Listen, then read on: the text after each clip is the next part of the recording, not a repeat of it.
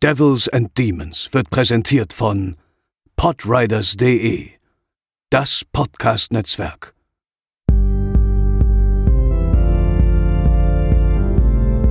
They're coming to get you, Barbara. They're coming for you. Hallo und herzlich willkommen zur 96. Episode von Devils and Demons. Die zweimonatige Sommerpause ist zu Ende und wir sind von nun an wieder regelmäßig für euch da. An meiner Seite befindet sich natürlich zum einen der Pascal. Hallo. Aber zum anderen auch unser geliebter und vor allem beliebter Stammgast und Horrorexperte André. Moin, moin. Schön, dass du da bist. Und ich bin wie immer der Chris. Ähm, unsere heutige Episode ist ein wenig zweigeteilt, bevor wir uns nämlich im zweiten Teil um das diesjährige Fantasy Filmfest kümmern.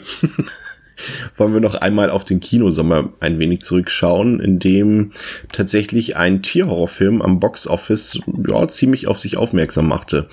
André, wir beide haben uns Crawl vor ein paar Wochen angesehen, den neuen Film von Alexandre Ajar, mhm. der ja bereits mit dem Remake von The Hills of Ice und dem Terror-Slasher High Tension ja schon ein paar Genre-Granaten abgeliefert hat, würde ich sagen. Und äh, auch Crawl hat uns ziemlich gut gefallen. Definitiv. Also er ist ja quasi wieder da. War ja sehr lange nicht so aktiv, hat in der Zwischenzeit auch irgendwelche Filme gedreht, die so gar nicht in seinen Genre passen. Ich habe leider den einen Namen vergessen. Der ist komplett abgeraucht ja bei ihm. Also der letzte, mit dem er ja irgendwie auch im Genre aufmerksam gemacht hat, war ja, glaube ich, dann das, ähm, war das das Mirrors Remake oder war es der Horns mit Daniel Radcliffe, einer von beiden. Also sie kamen so relativ schnell hintereinander. Ähm, ja, aber ja, ist auch alles beide auf jeden, beides auf jeden Fall schon auch locker wieder sieben Jahre her oder so. Also er war sehr lange jetzt relativ ruhig, gerade in seinem Metier. Ein paar Sachen hat er, glaube ich, noch produziert und geschrieben, glaube ich, ne? aber als, als, als Regisseur auf jeden genau, Fall. Genau, aber rein als Regisseur meine ich jetzt, genau. Ja, okay. Haben wir doch mal den Trailer rein.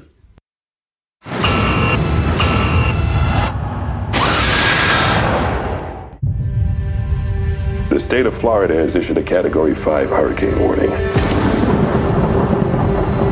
All residents must evacuate immediately.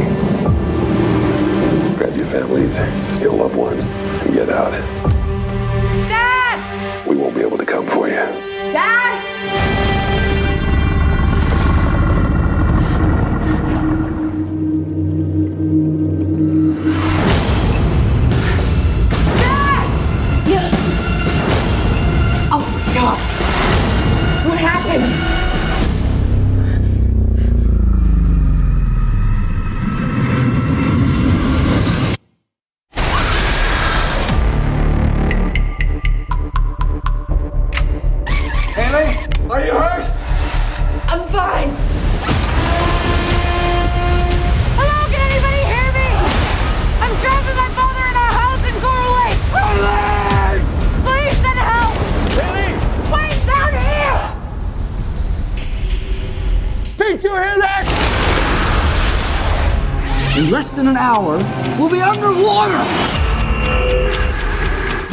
Pipes blurs their senses.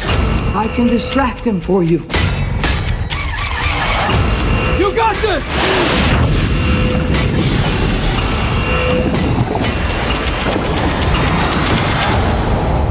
You need to go now.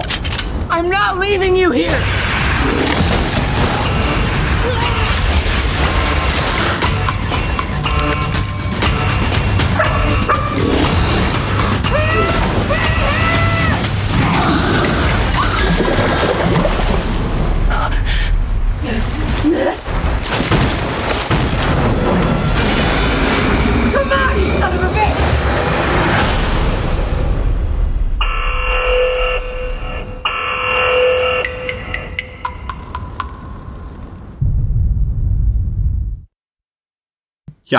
Also, Krokodilspaß ähm, läuft aktuell auch noch im Kino, soweit ich das weiß. Also, falls ähm, ihr jetzt interessiert seid, äh, gleich der Hinweis vorweg, er müsste aktuell zumindest noch in den größeren Kinos für ein paar Tage laufen.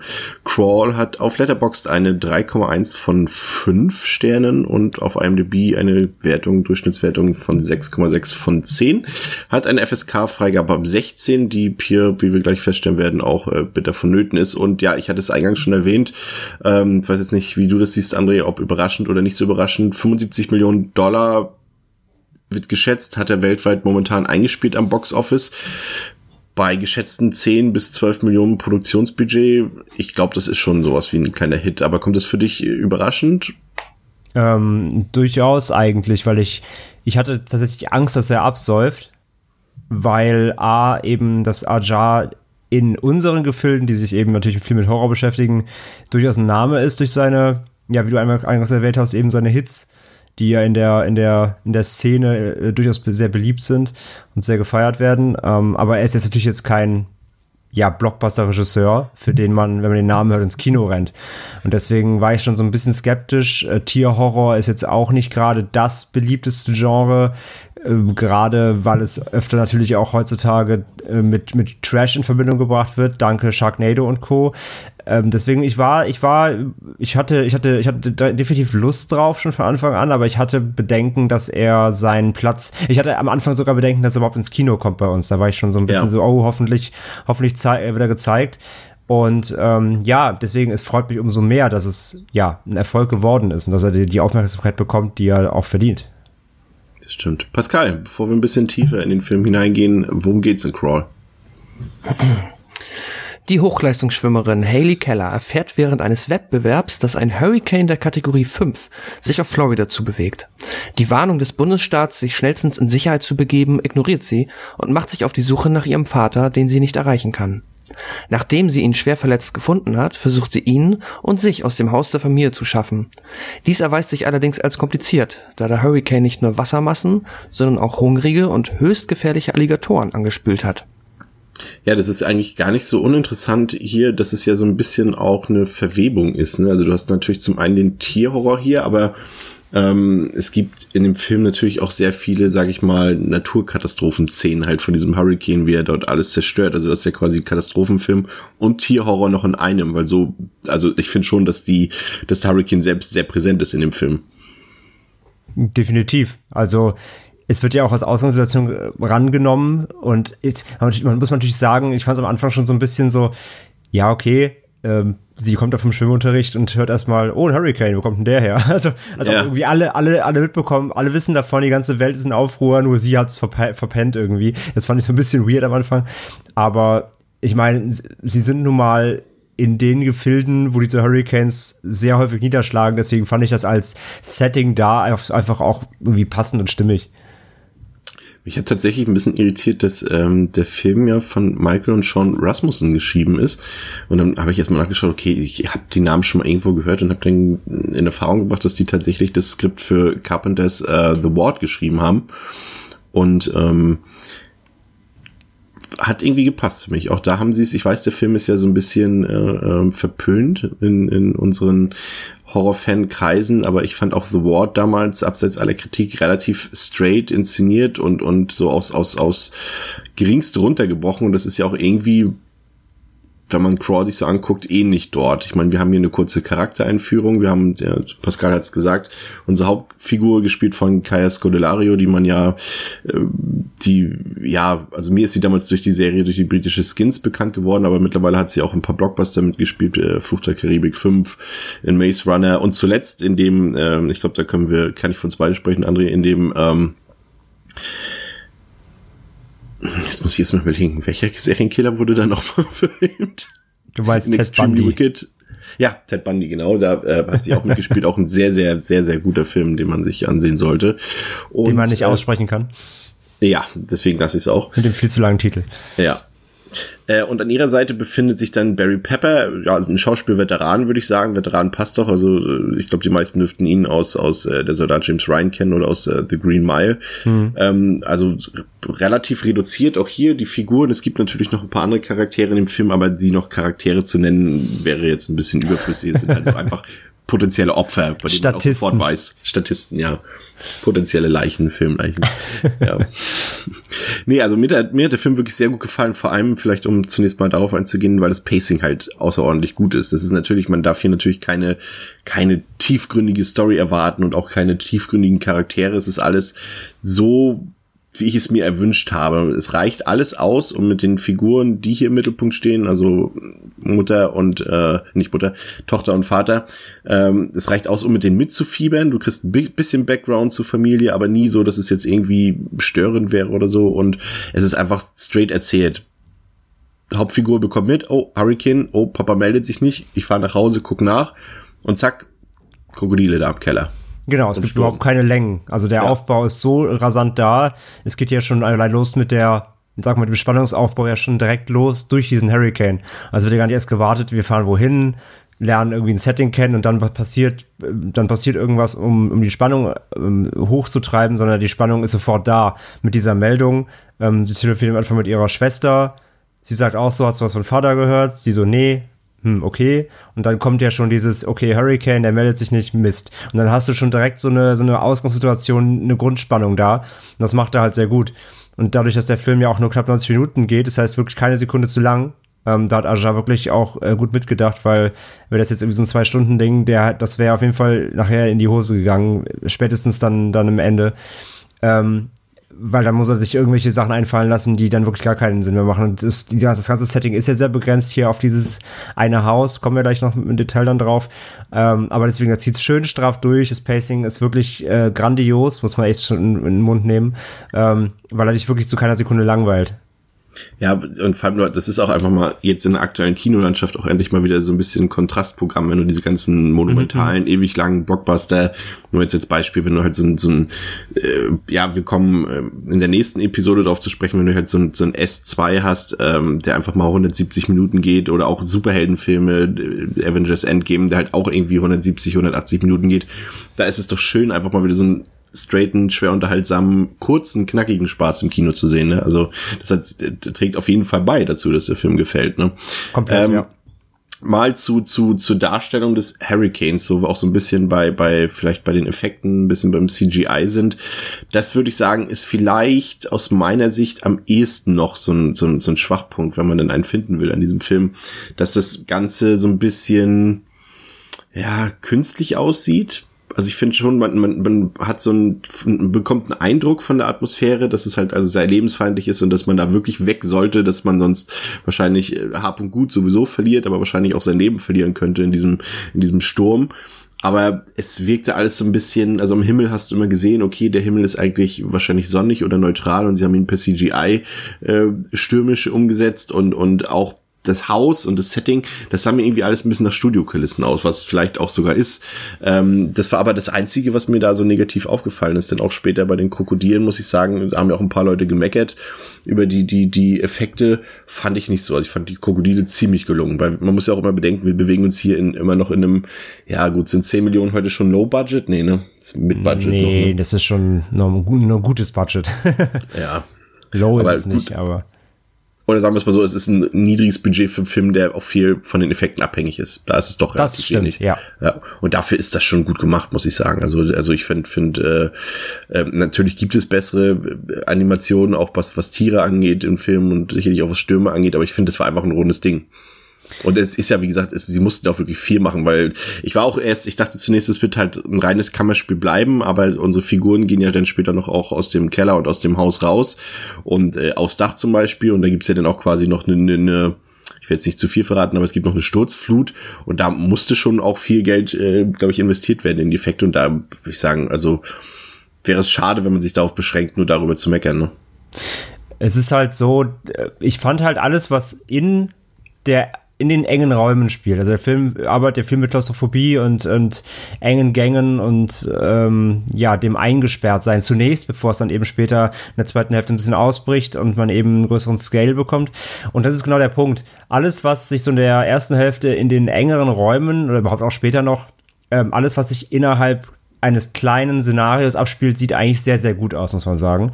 Ähm, ob es jetzt ein Alligator im Klo ist oder, oder ob es dann eben am Anfang in diesen, ähm, ja, in dem Zwischenraum, ist ja kein Keller in dem Sinne, ist ja diese Zwischenräume, die gerne amerikanische Häuser haben, so zwischen Boden und dem ersten Stock, so ein Untergeschoss unterm Haus alles, was sich so in diesen, in diesen engen Räumen abspielt, sieht sehr gut aus. Sobald der Film ähm, aufbricht in, in größere Scales, in, in, wenn, wenn, er, wenn er große Landschaftsaufnahmen zeigt, ähm, wo sie dann auch später dann quasi ich sag jetzt mal, aus diesem Abwasser da ähm, hinaus schwimmt.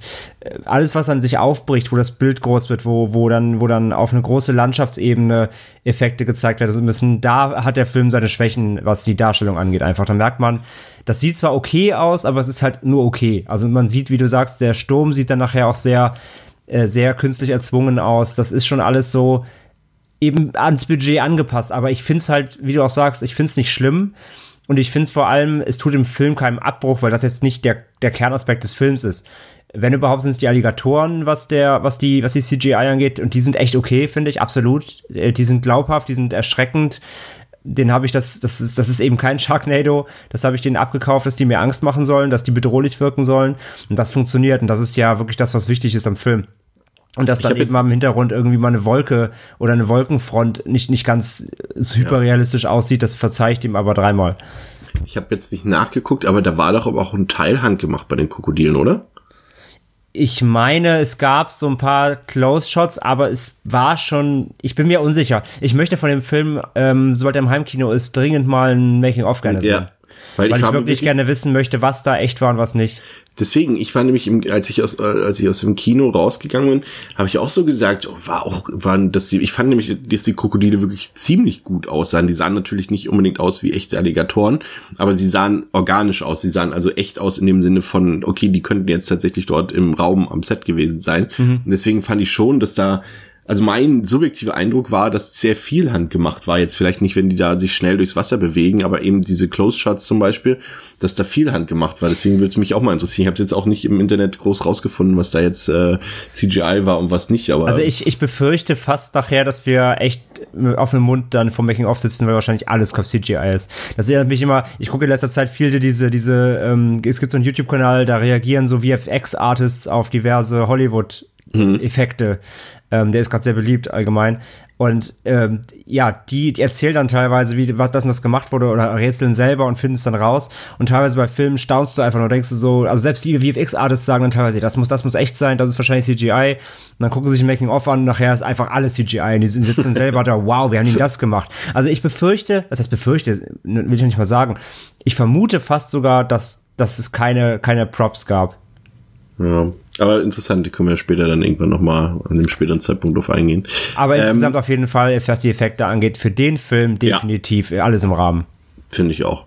Ähm, was mir sehr gut gefallen hat an dem Film, weil es ja auch sehr schnell dazu verleitet, es eben genau in eine andere Richtung zu inszenieren, ist der Punkt, dass es hier kein Humor und keine Metaebene gibt. Und das hat mir sehr gut gefallen, gerade weil eben so ein Film sich auch sehr schnell dafür anbietet, einfach mal den ironisch darzustellen oder mit einer, ja, eben mit einer Metaebene zu versehen. Und das ist hier einfach ernst gemeint, der Film. Also wir haben hier ernste Probleme äh, die Charaktere sind in einer ernsten Situation und da ist auch keine Zeit für Gags und sowas und für irgendwelche Plattensprüche und sowas. Also da muss ich sagen, auch sehr angenehm. Ja, fand ich absolut auch. Und ich sag mal so, so eine gewisse, so eine gewisse Realismus-Abstinenz muss man ihm zusprechen. Das finde ich aber auch ist ein Punkt, der, der in dem Film nicht schadet. Also er ist schon, er ist schon nahbar, er, er tut weh, er ist realistisch, was die, was so die, die, man, also was die Glaubhaftigkeit des Szenarios angeht, aber es gibt halt solche, solche so Momente, also allein die beiden Hauptcharaktere ähm, überstehen teilweise wirklich ein bisschen zu viel was die Krokodile ihnen quasi antun. Mm. Also das ist halt, da muss man einfach sagen, in der Realität wäre es halt schneller vorbei. Also wenn dann irgendwie die Hauptdarstellerin am Bein gepackt wird und durch die Gegend geschliffen oder geworfen wird fast schon, äh, da wäre halt in der Realität das Bein ab und hier übersteht sie es halt und humpelt dann eben. Das sind so Sachen, ja, es ist immer noch ein Film, ähm, es, es muss eine Bedrohung aufgebaut werden, es muss gezeigt werden, auch recht früh, dass die Alligatoren es scheiße ernst meinen. ähm, und das schafft der Film. Wir sind hungrig. Und, und ja, und, wer, und wer, also nach dem Realismus wäre der Film nach den ersten 10 Minuten vorbei. Ja. Oder sagen wir 20 Minuten, weil dann wären die Charaktere eigentlich wahrscheinlich, mit höchster, höchster Wahrscheinlichkeit tot, wenn es ein echtes, wenn es real wäre. Ähm, das sind so, also da gibt's hier und da so ein paar Momente, wo man sagen kann, okay, da ist so, weißt du, bei, bei Game of Thrones würden die Fans von Plot Armor sprechen. Ähm, aber das ist, ja, das ist geschenkt. Das, das gehört zu, der, zu diesem Thrill-Ride, was der Film, der Film einfach bieten will. Das ist ja trotzdem Unterhaltung und kein Hyperrealismus. Ähm, von daher alles cool. Und dadurch entsteht ja auch trotzdem eben die gesunde Härte, die der Film hat, weil, wie du anfangs gesagt hast, er ist ab 16. Ich hätte fast schon gedacht, er wäre eine 18er. Ja. Ähm, aber 16er ist schon okay. Wäre es früher mal gewesen. Wäre es früher mal gewesen. Definitiv, ja. Ähm, man muss aber eben sagen, es ist auch, auch die Gewalt bleibt relativ bodenständig. Er, er überdreht es nicht, es ist eben kein Piranha 3D, den Aja ja auch gemacht hat. Ne? Das ist ja wirklich einfach ein, ja, eben fast schon ein Fun-Splatterfest. Das ist schon das Gegenteil hier. Du hast eine Härte drin, du hast, du hast, du hast, du hast kleine Splatter-Effekte, die aber eben nicht überzelebriert werden. Aber vor allem eben, wenn ein Alligator hier zubeißt im Film, dann tut's weh. Also dann glaubst, dann ist es glaubhaft, dass das, dass das höllische Schmerzen sind und dass es einfach wirklich lebensbedrohlich ist bei in jeder Sekunde, die du da verbringst in der Nähe von diesen Tieren. So und das bringt der Film halt auf jeden Fall gut rüber und das, das, ähm, ja, das Spiel damit, das funktioniert halt komplett. Ja, wieder ein paar Szenen sind mir aufgefallen. Das ist natürlich, das ist dann auch wieder so ein Ding, was im Skript drin steht. Von wegen, die Hauptfigur muss natürlich auch noch ein, eine Wandlung vollziehen zur, zur äh, knallharten Kämpferin, was sie meines Erachtens eigentlich auch schon von Anfang an ist. Also ich habe da auch nie den gegenteiligen Eindruck gewonnen. Aber äh, zum Beispiel der Move, als sie, ähm, ich sag nur einfach Dusche, Duschkabine, um ja. jetzt nicht zu spoilern, das sind natürlich ein paar Szenen, wo du schon denkst, ha, das haben sie jetzt ein bisschen bisschen doll gemacht, aber das hat mich auch in dem Sinne nicht gestört. Ich fand generell, dass äh, Kaya Scodelario den Film auch wirklich sehr gut tragen kann. Also ich fand sie eigentlich ziemlich gut. Ich habe total mit ihr mitgefiebert. Die Figur war auch sympathisch geschrieben und ich mag sie auch als als Schauspielerin, so als als Typin, äh, muss ich sagen, hat sie gut gemacht. Da gab's ja auch ähm, jetzt mal als Vergleich zum Beispiel Shallows äh, mit Blake Lively, die hat ja auch, musste ja auch diesen auch quasi ja ähnlich letztendlich auch so ein bisschen, vielleicht nicht ganz vom Setting, aber auch mit äh, Tierhorror und so weiter und äh, eine weibliche Hauptfigur, die den Film quasi alleine tragen Ja, und muss. vor allem, die auch, die auch irgendwie Schwimmerin ist. Bei, bei Ja. Black Lives Leader war sie halt ähm, Surferin. Also es war ja Parallelen da, definitiv, ja. Ja, also da, da das hat sie hat äh, Kai Scolario wirklich gut gemacht, muss ich sagen. Also Hut ab. Also Ähm, wenn ich dem Film halt wirklich irgendwas überhaupt ankreiden würde, dann wäre das auf keinen Fall die Effekte, sondern meine Negativpunkte waren eigentlich, es gab im Film so zwei, drei Momente, diese typischen Hollywood- Momente, die anscheinend, ich, ich glaube, die mussten rein. Da hat ein Produzent wieder gesagt, ja komm, wir müssen hier so ein bisschen Tränendrüse, ähm, wo es dann eben äh, kurze zwischenmenschliche Momente gab zwischen Tochter und Vater, wo es dann eben darum ging, dass der, das, diese, diese, der Spruch, der den äh, Papa immer zur Tochter gesagt hat, hier vom, ich weiß nicht mehr genau was, aber beim Schwimmtraining und den hat sie natürlich dann auch im Film gebraucht. Diesen einen Motivationsspruch. Ich Meine ich ja, es war, es war, es war so ein bisschen Kalendersprüche mäßig so Sami Slimani im, im mit Alligatoren. Das, das hätte nicht unbedingt sein gemusst. Da gab es halt zwei Momente, die sollten noch mal so, weil sie war halt so, sie war halt so selbstzweifelnd, bevor sie in die Situation kam. Es war so, sie, sie wollte halt eine steile Karriere als, als, ja, Schwimmerin hinlegen, olympisch, hast du nicht gesehen. Und sie hat an sich gezweifelt und sie schafft das ja nächstes und irgendwie. Und natürlich gab es dann diese typischen Motivationsreden, wo der Vater noch mal alte Anekdoten auspackt. Oh, denk mal früher dran, wie, wie wir zusammen trainiert haben und du bist schon mit zwei Jahren ins Wasser gesprungen und hast äh, 100 Kilometer geschwommen. So, ach, keine Ahnung.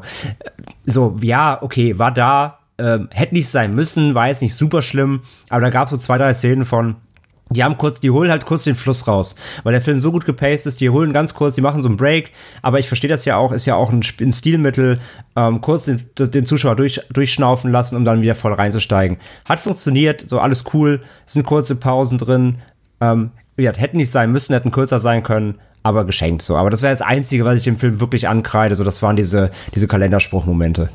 Ja, auch. Also wenn man das Filmplakat sieht und sich denkt, ah, ich weiß genau, was das Film, was das für ein Film ist, ja, und genau das ist es dann am Ende auch. Es ist einfach ein straighter, kurzweiliger Tierhorrorfilm, der einfach pausenlos beste Unterhal Ha- Unterhaltung abliefert, dann eben auch noch einen kompetenten Regisseur an Bord hat mit Ajar, der einfach weiß, wie Horror funktioniert. Schön getrickste Alligatoren, packende Atmosphäre, spannend, gute Hauptdarstellerin. Also eigentlich ein Fest für Horrorfans, die ja nun im Kino Gut, in diesem Jahr sieht es ein bisschen anders aus. Da hatten wir wirklich schon mit mit Us und und und Midsommar kommt ja auch noch oder beziehungsweise lief für manche ja auch schon und und ein paar andere Filme hatten wir schon ein paar gute Horrorfilme. Aber an sich ist Horror im Kino ja in den letzten Jahren jetzt nicht unbedingt so so zelebriert worden. Deswegen geht rein in den Film, schaut euch den an.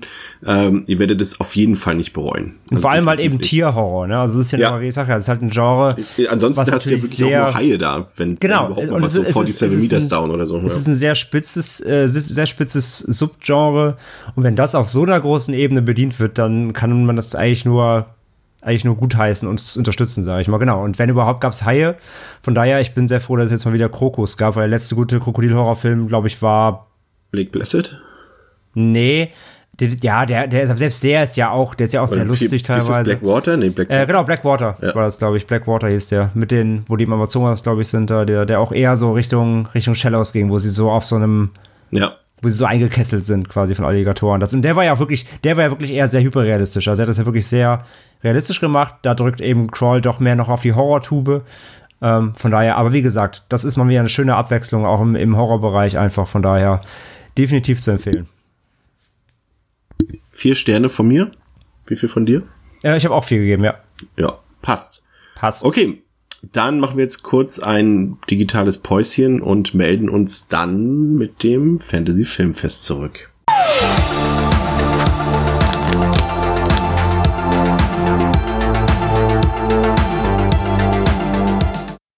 So, da sind wir auch schon zurück aus unserem kleinen Päuschen. Wir widmen uns dem Fantasy Filmfest 2019, dem wir alle sehr gespannt entgegengeschaut haben und ähm, euch heute schon. Ähm, Stand jetzt ist, glaube ich, das Fantasy Filmfest in Berlin gestartet bereits. Ja. Müsstest du mich korrigieren, André? Ist richtig, ne? Nee, ist richtig, genau. Genau. Wir haben uns schon mehr als eine Handvoll, nämlich schon fast äh, die Hälfte des Programms des Fantasy Filmfests angesehen für euch und wollen euch ein paar Tipps geben, ein paar Empfehlungen geben, euch vielleicht auch ein bisschen warnen vor diversen Filmen. Da gibt es tatsächlich einige, muss man leider sagen, im Programm. Äh, Und wollen uns eigentlich auch gar nicht ähm, lange aufhalten, nur gleich vorweg. Äh, was ist so dein, dein Most Wanted ähm, des, des diesjährigen Festivals, André? Hm, Vielleicht ganz kurz, bevor wir auf die Filme selbst einsteigen, noch kurz zur Info generell. Ja. Ähm, also A, kann man noch mit droppen, ist das 33. Festival dieses Jahr. Also muss man Mhm. auch mal sagen, wie, wie, wie lang das schon am Start ist. Ne? Das ist echt, finde ich immer wieder irgendwie äh, fanta fantastisch zu, zu sehen, wie lang sich so ein, so ein Filmfest schon hält und was da teilweise eben, wenn man mal so, es gibt so ein, im Internet so einen Rückblickkalender, was da alles halt lief. In den 90ern vor allem, was damals alles ihre Premieren auf dem Filmfest hatte. Ähm, ansonsten, wie gesagt, wie du gesagt hast, in Berlin ist schon gestartet. Sieben Städte sind insgesamt. Es folgen noch Frankfurt, Hamburg, Köln, München, Nürnberg und Stuttgart. Und jetzt schon mal vorweg zur Info, einfach generell zu allen Titeln, die wir heute besprechen. Wenn ihr irgendwie Trailer, Infos und dann eben vor allem auch die Zeiten für eure Städte ähm, haben wollt, geht einfach auf fantasyfilmfest.com, die offizielle Webseite. Da gibt's nämlich quasi soweit, soweit verfügbar alle Trailer. Zu manchen Filmen gibt's äh, gibt's auch keine, aber soweit sind alle drin, die sie haben. Und eben die Informationen wie, ja, Zusammenfassungen, Beschreibungen, hast du nicht gesehen und eben auch die Spielpläne zu eurer Stadt. So, das kann man einmal noch vorweg äh, einmal äh, droppen. Und ja, meine Favoriten ist dieses Jahr so ein bisschen, es waren also jetzt, ich habe jetzt so schon so ein, zwei gesehen von meinen Favoriten jetzt im Vorfeld, die ich eh schon auf dem Plan hatte. Zu denen kommen wir gleich. Ich sag jetzt mal die Favoriten, die ich jetzt noch habe, die wir dann auch oder ich auch auf dem Filmfest selbst dann auch im Kino sehen möchte auf der großen Leinwand, ähm, sind einmal Rob Zombies Three from Hell. Ähm, der Nachfolger vor, zu Devil's Rejects, seiner Firefly äh, Family Trilogie. Auch wenn ich da nicht so viel erwarte, weil die letzten Rob Zombie Filme mich alle doch eher enttäuscht haben. Gerade 31, der letzte, war eine Katastrophe. Ja. Äh, aber Devil's Rejects ist mein, ist mein liebster Film von ihm. Ich hoffe, er kann das halt irgendwie zu einem, zu einem guten Abschluss bringen, so, der trotzdem Spaß macht. Ich bin da, ich bin, also ich habe Lust, aber ich bin, ich gehe mit Vorsicht ran. Ähm, und ansonsten ist es noch, würde ich sagen, It Comes. Das ist vom Regisseur von World of Kanako und Confessions, ein Koreaner. Der soll extrem gruselig sein, so ein Geisterfilm. Wird schon so als neuer The Ring gesehen in Japan wohl. Bin ich extrem gespannt drauf. Und dann ist es wahrscheinlich noch, ja, ich glaube, Scary Stories to Tell in the Dark, der Abschlussfilm ähm, von André Ofredal, dem Trollhunter-Regisseur, der so einen Groschenroman, Horror, Bankett da verfilmt hat mit äh, Guillermo del Toro als, ähm, als Produzent. Das sind, glaube ich, noch so meine drei Kino-Highlights, würde ich sagen. Und zum Rest kommen wir dann gleich. Ja, das, das sind, äh, ja, ist ein buntes Potpourri auf jeden Fall. Also das haben wir auch schon, wir haben uns das schon in den letzten Tagen so ein bisschen darüber unterhalten. Also es ist natürlich auch, äh, also aus meiner Sicht in diesem Jahr weniger klassischer Horror bei. Es geht eher schon so ein bisschen in, in die Richtung Thriller-Schiene bis so Slow-Horror, so Slow-Burner-Horror, so ein bisschen so Richtung Drama und solche Sachen. Also, ähm, aber gut, es war letztendlich auch schon immer so, dass zumindest solche Titel auf jeden Fall dabei waren. Aber ich habe zumindest so rein subjektiv das Gefühl, dass rein klassischer Horror dieses Jahr nicht so ganz bedient wird. Ich sag mal, das Fantasy Filmfest war ja aber nie auch als Horrorfilmfest Nee, nee, nee, nee. ausgeschrieben, so deswegen, es wird ja Horrorfilmfest heißen, ähm, sondern es geht ja darum, eben diese ganze Bandbreite aus Sci-Fi, ja, hartem Drama, ähm, äh, Horror, Grusel, Subgenres abzudecken. Also es geht ja vor allem darum, also zumindest war das mal die Intention, vor allem Filme auf die Leinwand zu bringen, die sonst keinen Release hier erfahren oder eben erst einen sehr späten dann und die da möglichst früh schon zu zeigen.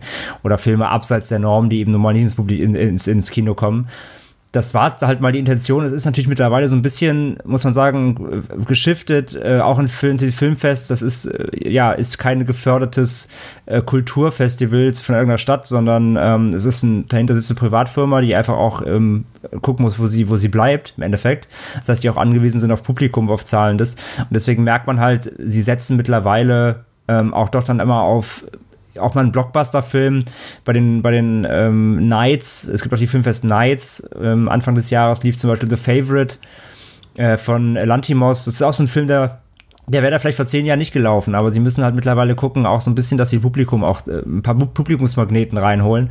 Von daher, ich finde es aber nicht schlimm so, also sie, ich bin froh, wenn es eine große Bandbreite an Genres da gibt. Sie sollen sich ja bloß nicht irgendwie einengen, das wäre das wäre fatal. Aber deswegen, aber generell gebe ich dir trotzdem recht, dieses Jahr, so ganz klassischer Horror ist dieses Jahr relativ wenig dabei, ja. Äh, auf welchen Titel hast du dich am meisten gefreut, Pascal? Ähm, eigentlich alles, was André sagt, finde ich interessant und ich freue mich jetzt noch auf den First Love von Mieke. Mhm. Bin nicht gespannt. Ich glaube, den hattest du schon gesehen, André, oder? Und den habe ich gesehen, da kann ich gleich was zu sagen, ja. Genau, den haben wir im Programm ja, heute. Sehr schön. Und ähm, ja, Sonst habe ich, ich glaube, Charlie Sass fand ich noch interessant und äh, ja, das, was man schon gesehen hat. Da sind ja auch ein paar Highlights bei. Ja, also man muss dazu sagen, ich hatte es, äh, wie gesagt, schon gesagt, wir haben jetzt ungefähr die Hälfte der Filme oder mindestens einer von uns hat sich äh, jeweils einen Film angesehen, also die Hälfte der Filme im Konglomerat. Ähm, wir haben jetzt auch noch ein paar Filme noch nicht gesehen, beziehungsweise werden sie heute noch nicht besprechen. Die werden wir dann in der Retrospektive Ende des Monats, äh, wenn die äh, Filmfeste in allen Städten durch waren, nochmal besprechen. Und es soll heute quasi eher so eine Art Preview werden. Also wir haben die Filme natürlich gesehen und wir haben, werden sie auch besprechen, aber eher für euch als Tipps oder als Warnung. Solltet ihr sehen, also ein paar Highlights wie Free From Hell oder 47 Meters Down Uncaged werden wir heute noch nicht im Programm haben. Also legen wir mal los. Ähm, Du hast es eben schon gesagt, Pascal, und angekündigt, einer deiner Favoriten ist First Love von Takashi Miike und André hat sich den Film bereits angesehen. Genau, sein, sein 103. Film. der, der Wie alt ist Mieke? Ich weiß es gar nicht, irgendwas in den 40er? Oder nee, ich glaube 50er, glaube ich. Ja. Aber ja, das, also ja, wenn es irgendeinen sehr fleißigen Regisseur gibt, dann ihn. Also er hat natürlich auch viel, also da waren sich auch Kurzfilme dabei, da waren, da waren immer Experiment, Experimentalsachen dabei, aber das meiste davon waren ganz normale Spielfilme so. Also ähm, ja, der dreht, glaube ich, im Jahr echt so vier, fünf Filme immer. Das ist wirklich unfassbar, was der Mann macht. Wobei auch viele Auftragsarbeiten macht, das muss man bei ihm tatsächlich dazu das sagen. Stimmt, das erkennt also, man auch immer an dem Film. Ja, du siehst ja. immer, okay, das ist ein Herzensprojekt und das ist einfach eine Auftragsarbeit, wo er einfach als Regisseur verpflichtet wurde, sozusagen, irgendwie, wo er nicht irgendwie am Drehbuch beteiligt war, großartig oder irgendwie damit Herzblut drinsteckt. Man, man sieht auch beim Gucken seiner Filme den Unterschied tatsächlich. Die Handschrift, ja, ja, die Handschrift sieht man dann, ja, das stimmt. Ja, First Love, worum geht's denn äh, grob? Also es geht im Endeffekt um einen Boxer, dem äh, wird ein Hirntumor ähm, diagnostiziert beim Arzt und er zieht verstreut und hilflos durch die Gegend und läuft durch einen äh, Zufall einem äh, Callgirl in die Arme, die gerade von einem ähm, ja, sie wird gerade verfolgt. Sie hat einen Verfolger am, an den Hacken und ähm, er, der Boxer, holt sie quasi aus der Situation raus und sie fliehen zusammen. Und das tritt einen, ja, eine wilde, verrückte Nacht durch Tokio los. Und die beiden werden von einer unfassbaren Vielzahl von verschiedenen Fraktionen verfolgt. Das Ganze im Kern geht es um einen Drogenschmuggel und da werden die beiden dann äh, aus Versehen drin verwickelt. Und ja, der Film ist, der Film ist einfach wieder verrückt. Also wenn wir von Handschrift reden, das ist hier ist auf jeden Fall ein Herzensprojekt von ihm, das merkt man. Ähm, der Aufbau ist ein bisschen lang, das braucht der Film aber, weil es wie gesagt tausend Fraktionen gibt. Es gibt halt die beiden, die man erstmal kennenlernen muss, die beiden Protagonisten und dann gibt es eben ihre ganzen Verfolger. Da gibt's dann, ähm, da gibt's da gibt's, da gibt's Yakuza, da gibt's chinesische Triaden. Im Film wird auch immer wieder Japanisch und Chinesisch gesprochen. Deswegen im, das wird im Original, ich habe im Original gesehen, mit Untertiteln auch kenntlich gemacht. Ähm, die Chinesen haben andere Untertitel als die Japaner. Wenn man den Film jetzt zum Beispiel nachher mal dann, ähm, wenn er zu uns mal kommen sollte in Deutschland, äh, bin ich gespannt, wie sie es quasi in der Synchro machen, weil das wird schon was wegfallen, wenn dann alle einfach Deutsch reden so. Ist ein bisschen schwierig. Aber das, das spielt eine große Rolle hier tatsächlich, weil es geht auch um diese Ver Verfeindung zwischen ähm, japanischen Yakuza und Triaden. Und äh, genau, also das, diese beiden Fraktionen gibt's. Dann gibt's noch ähm, äh, so Einzelkämpfer, es gibt einen Polizisten, einen Korrupten, es gibt äh, ähm, einen Einarmigen, der eine Schrotflinte hat als Waffe und der echt Schwierigkeiten mit dem Nachladen hat. Es gibt, es gibt, es gibt so viele verrückte Leute. Und ja, die werden erstmal alle eingeführt. Das heißt, der, der, der Auftakt ist ein bisschen lang. Ähm, danach geht es aber dann relativ zügig rein in diese ganze Verfolgungsjagd, diese Nacht. Ähm, es passieren Verrücktheiten, es passiert Gewalt natürlich. Es gibt wieder mal ein äh, herzhaftes Blutbad in einem, ja, in so einem Baumarkt äh, mit allerlei Werkzeugen.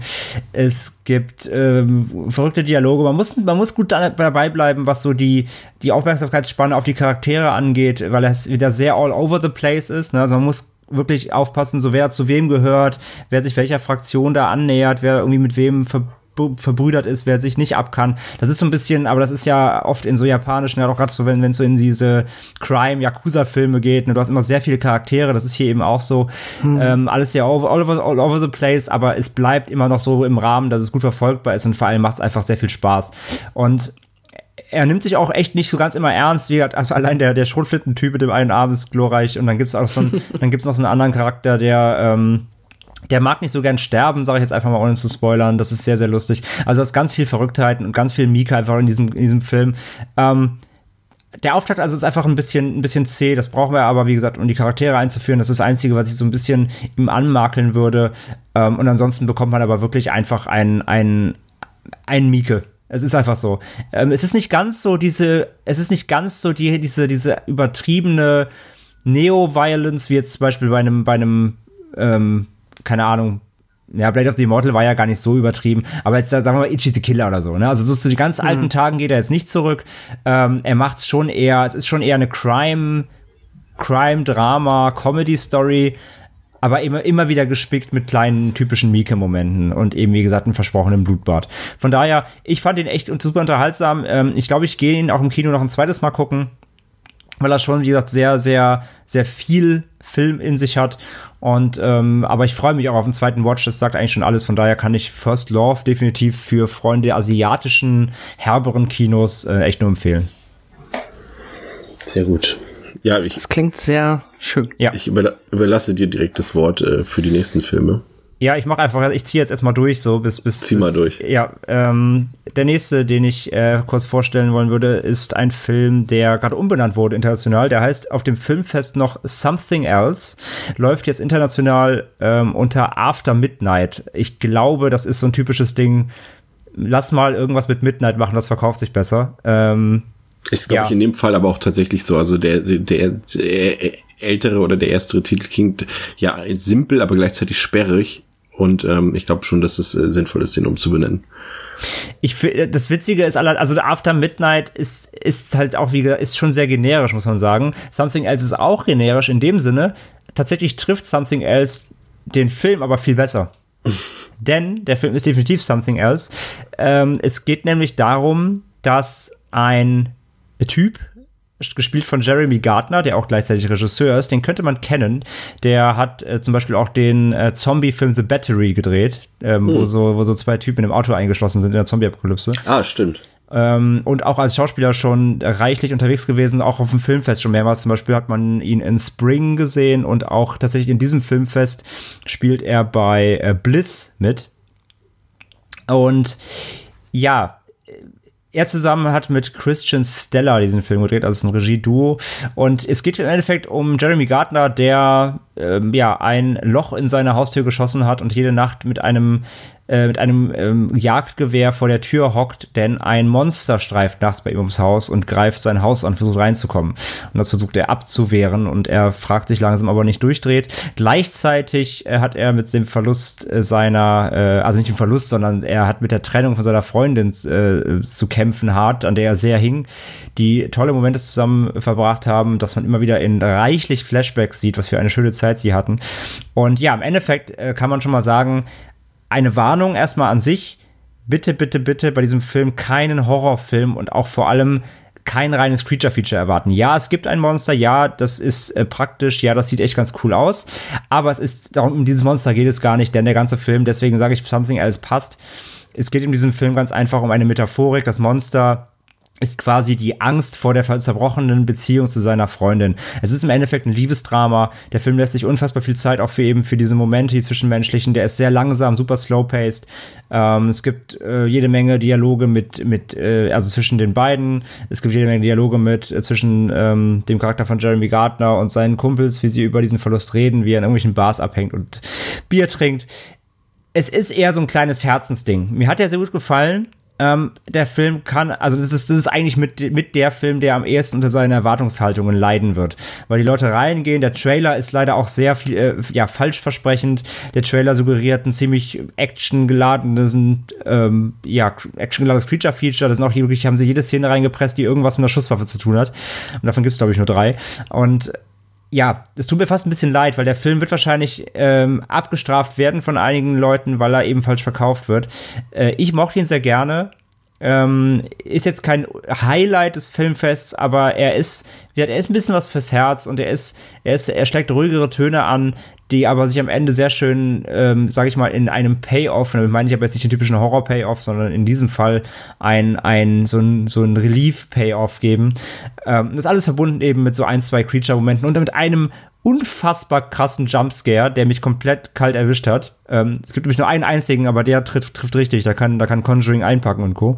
Und ähm, ja, von daher Something Else, wie gesagt, der Titel passt für mich, weil es ist wirklich was anderes, der Film.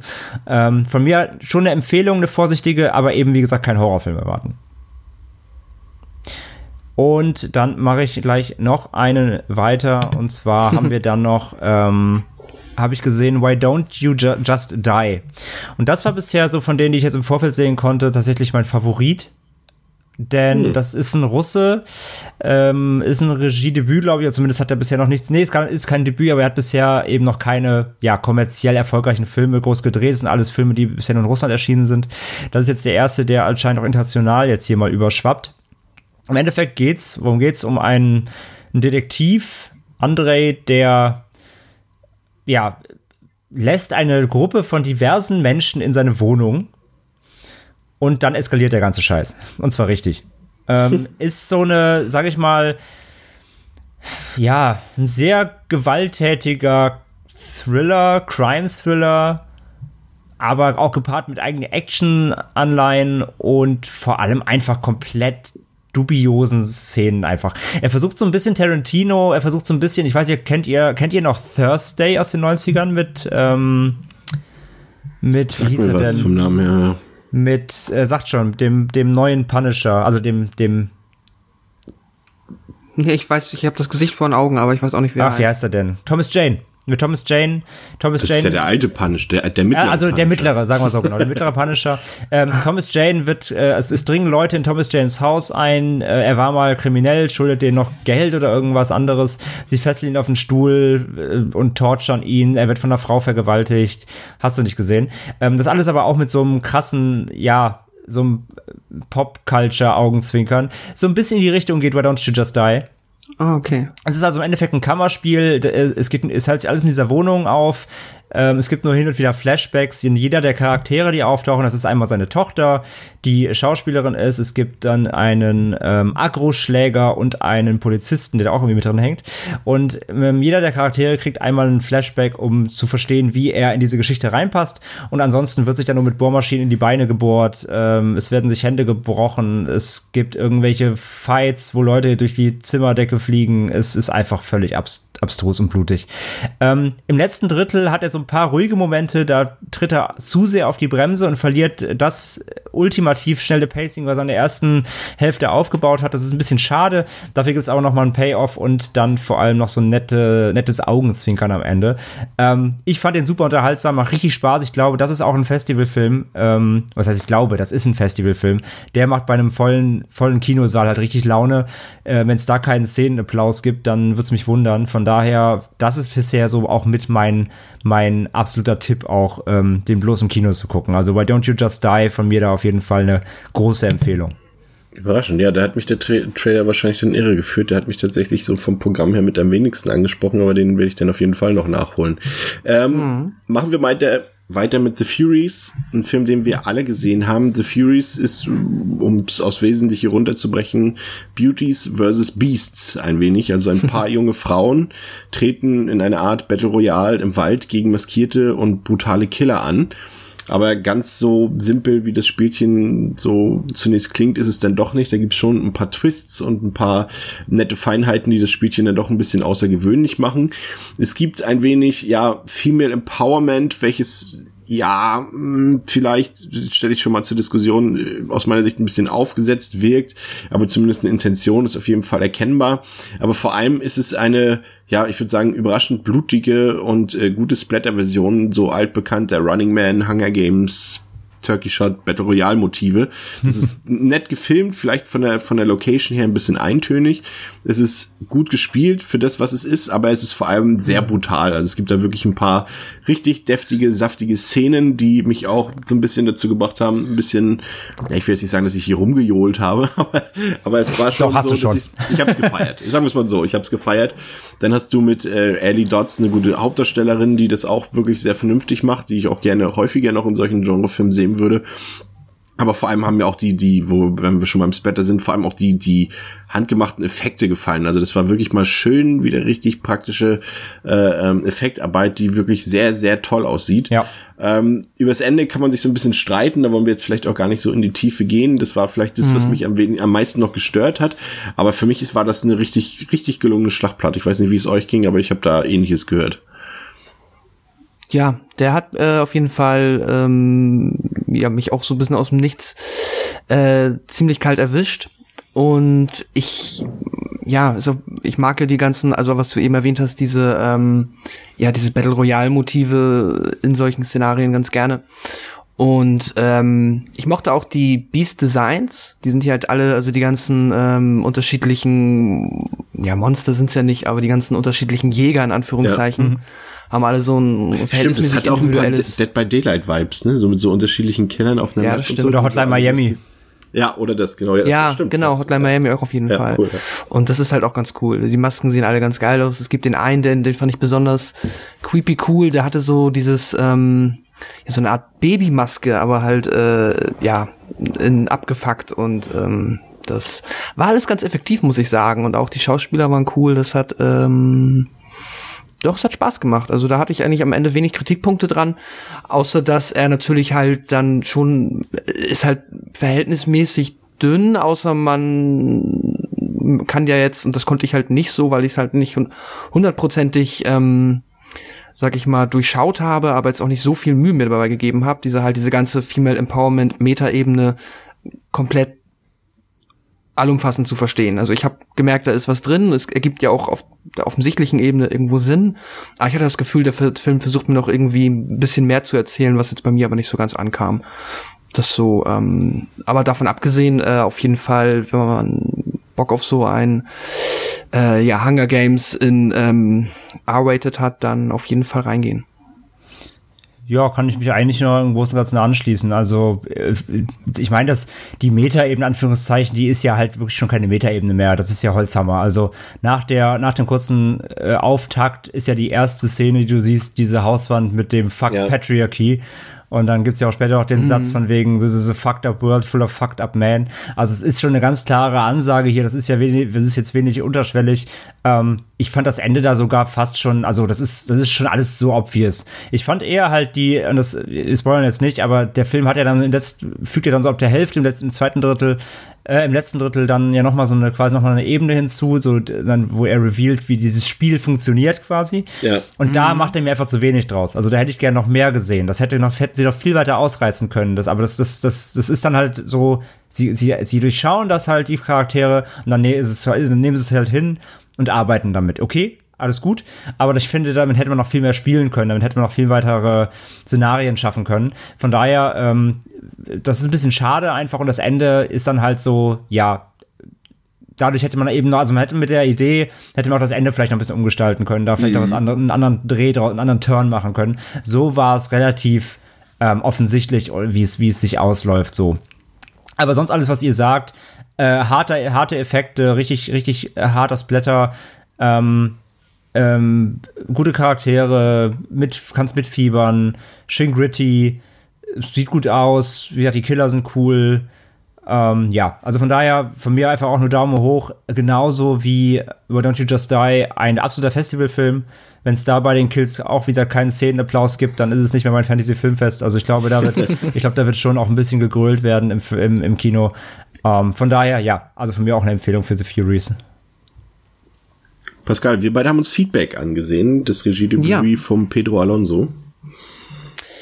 Genau, ähm, Feedback ist ähm, ein Film, der so ein bisschen äh, Home Invasion auf links dreht oder zumindest dem versucht, ein bisschen anderen Twist zu geben. Es, ähm, grundsätzlich geht es um einen Radiomoderator, gespielt von Eddie Marson mit dem Namen Jarvis Dolan. Und der ist halt, ja, ist halt so, wie man es, so wie es einmal erzählt wird, ist halt super erfolgreich, sitzt auch in diesem dieses Gebäude, in dem das Radio halt ausgestrahlt wird, ist jetzt auch nicht irgendwie so ein Es soll, kleines. es soll schon BBC sein, glaube ich, nur als Ja, genau, ne? Es ist so ein richtig so eine große Nummer, ne? Irgend so ein Wolkenkratzer, ganz weit oben sitzen sie da und er ist, glaube ich, auch so der Star-Moderator, der halt immer ähm, in England da dann halt immer nachts so die sehr bissigen politischen Kommentare von sich gibt, so wie ich es mitbekommen habe.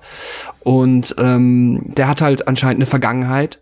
Und in der Vergangenheit ist auch mit einem ähm, Bekannten von ihm, der da halt wohl auch regelmäßig mal zum Interview ist, ähm, nicht alles ganz sauber. Und so kommt es, dass dann halt eines Nachts, als er wieder live geht, ähm, ja, erstmal zwei ähm, Menschen äh, mit äh, Masken einbrechen während der Live, ähm, während des Live-Recordings und ähm, ja, ihn halt quasi in dieser Kabine, wo er halt ähm, ja ins Mikrofon spricht, gefangen halten und ihn dann mehr oder weniger dazu nötigen, indem sie ihn damit bedrohen, ihn entweder selbst umzubringen oder halt seine Kollegen, die sie dort teilweise oder auch bekannte Freunde, Familie von ihm, die sie da nach und nach gefangen halten, halt ähm, umzubringen, ihn dazu zwingen, die Show, die er gerade moderiert, so zu moderieren, wie sie es möchten, was halt in erster Weise bedeutet, dass er und dann halt auch der Interviewpartner, der später noch dazu kommt, über ihre Vergangenheit erzählen sollen, weil die Leute, die da eingebrochen sind, äh, ich sag einfach mal, ohne zu spoilen, einen guten Grund dafür haben, dass die jetzt ähm, sich über ihre Vergangenheit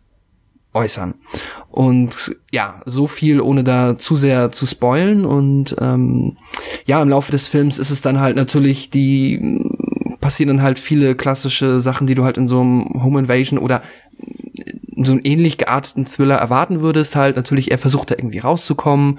Es wird oft mal werden die Seiten getauscht, oft mal wird auch gewechselt, wer jetzt die Oberhand hat, ne? Da wird dann halt mit einer Waffe bedroht, dann hat, schafft aber ähm, der Jarvis irgendwie die Waffe zu entreißen, dann sieht es auf einmal anders aus, dann kommt noch eine neue Person, dann dreht sich's wieder, dann wird sich dadurch das Gebäude gejagt, dann wird jede mögliche Person, die ihm irgendwie nahesteht, wird halt bedroht und ähm, das ist dann, also für mich, ich fand's ähm, von der Idee ziemlich cool. Ich fand's auch von der ähm, Umsetzung hochqualitativ schon ganz geil.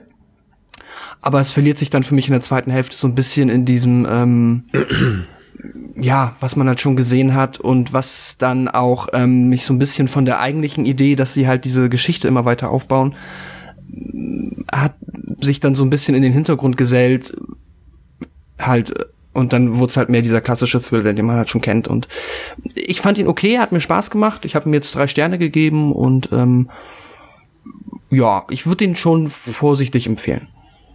Ja, ich äh, tendenziell so semi begeistert. Also ich fand vor allem den Anfang ziemlich packend und auch aufgrund des Szenarios, das du ja auch besprochen hast, ziemlich erfrischend und spannend. Ich fand es auch so ein bisschen, das war auch so ein bisschen so eine Rückversetzung irgendwie die 90er Jahre oder vor allem noch früher, gerade in den 70ern und 80ern war es ja so, dass du äh, als Radiomoderator äh, ein großer Star warst. Äh, gerade in England äh, gab es da ja viele Mhm. prominente Beispiele. Ob das jetzt noch so funktioniert, weiß ich nicht, aber zumindest äh, gaukelt uns der Film das zumindest vor. Aber nach diesem, nach diesem ja, spannenden Einstieg und, und dem eben halt so kreativen und erfrischenden Szenario hat sich für mich aber relativ schnell ja, dargestellt, dass es ein Standard-Thriller nach Schema F ist. Also ich finde, Eddie Marson trägt es, er trägt den Film komplett auf seinen Schultern und äh, macht auch wirklich das Beste draus und schafft es zumindest so, dass man irgendwie am Ball bleibt oder ich am Ball geblieben bin. Ähm, aber irgendwie war mir das dann doch zu konservative Genre-Tropes, die da irgendwie dann zur Geltung kamen. was man sagen muss, zumindest für so einen Thriller dieser Art waren die relativ harten Gewaltspitzen, auch wenn vieles davon im Hintergrund abläuft oder manchmal auch so ausgeblendet wird. Aber da ist es wirklich so, das, das wollte ich dann auch gar nicht genau und explizit sehen. Das wird Mhm. dann immer so im Hintergrund so ein bisschen mit, mit ähm, Tiefen und Schärfen und sowas äh, wird da gearbeitet. Aber ich sag mal so, Thema Hammer, Pascal, äh, ich glaube, das, Mhm. das hat schon ordentlich gesessen. Aber wie gesagt, mich hat er nicht so ganz überzeugt. Also ich fand ihn nicht schlecht, aber war mir dann doch am Ende zu, zu, zu sehr Standardkost, ja. Ja. Was man halt noch erwähnen kann, ist, der hat halt auch durchaus, ähm, da wird halt in dieser Geschichte äh, auch ein bisschen, ja, auch ein bisschen wie bei The Furies jetzt nicht Female Empowerment, aber da wird auch sehr viel MeToo verarbeitet Ja. gefühlt. Also ähm, das ist auf jeden Fall auch ein Thema, das den Film durchzieht und ähm, ja, das kann man vielleicht auch vorher wissen und äh, finde ich schadet dem Film auch nicht, aber er hätte auch mehr draus machen können. André, Shadi says. Ja, lass mal, warte kurz, bevor wir jetzt zu Charles Nee. Manson kommen, bevor wir jetzt zu Charles Manson kommen, ich schieb gerade auch was dazwischen, das ist mir gerade aufgefallen, den haben wir auf der Liste tatsächlich vergessen. Ich habe ja noch, deswegen, ich habe nämlich eben schon erwähnt, ich habe ja noch Bliss Den habe ich mit Absicht gesehen. rausgelassen. Nee, den habe ich extra wieder reingenommen. Bliss und Shadow habe ich mit Absicht Ich rausgelassen. nehme extra noch mal Bliss rein jetzt, weil ich drüber, ich drüber, weil ich drüber reden will, weil ich eben jetzt eh schon erwähnt habe. Und zwar habe ich nämlich Bliss gesehen, ähm, das ist der neue Film von Joe Begos. Der hat ähm, Almost Human and the Mind's Eye gemacht in den letzten Jahren. Und äh, wie gesagt, da spielt auch Jeremy Gardner nämlich mit, der hier äh, Something Else gedreht hat. Äh, nur ein paar Worte dazu ähm, will ich gar nicht zu viel drüber reden, weil wenn man den gucken will, sollte man wenig drüber wissen.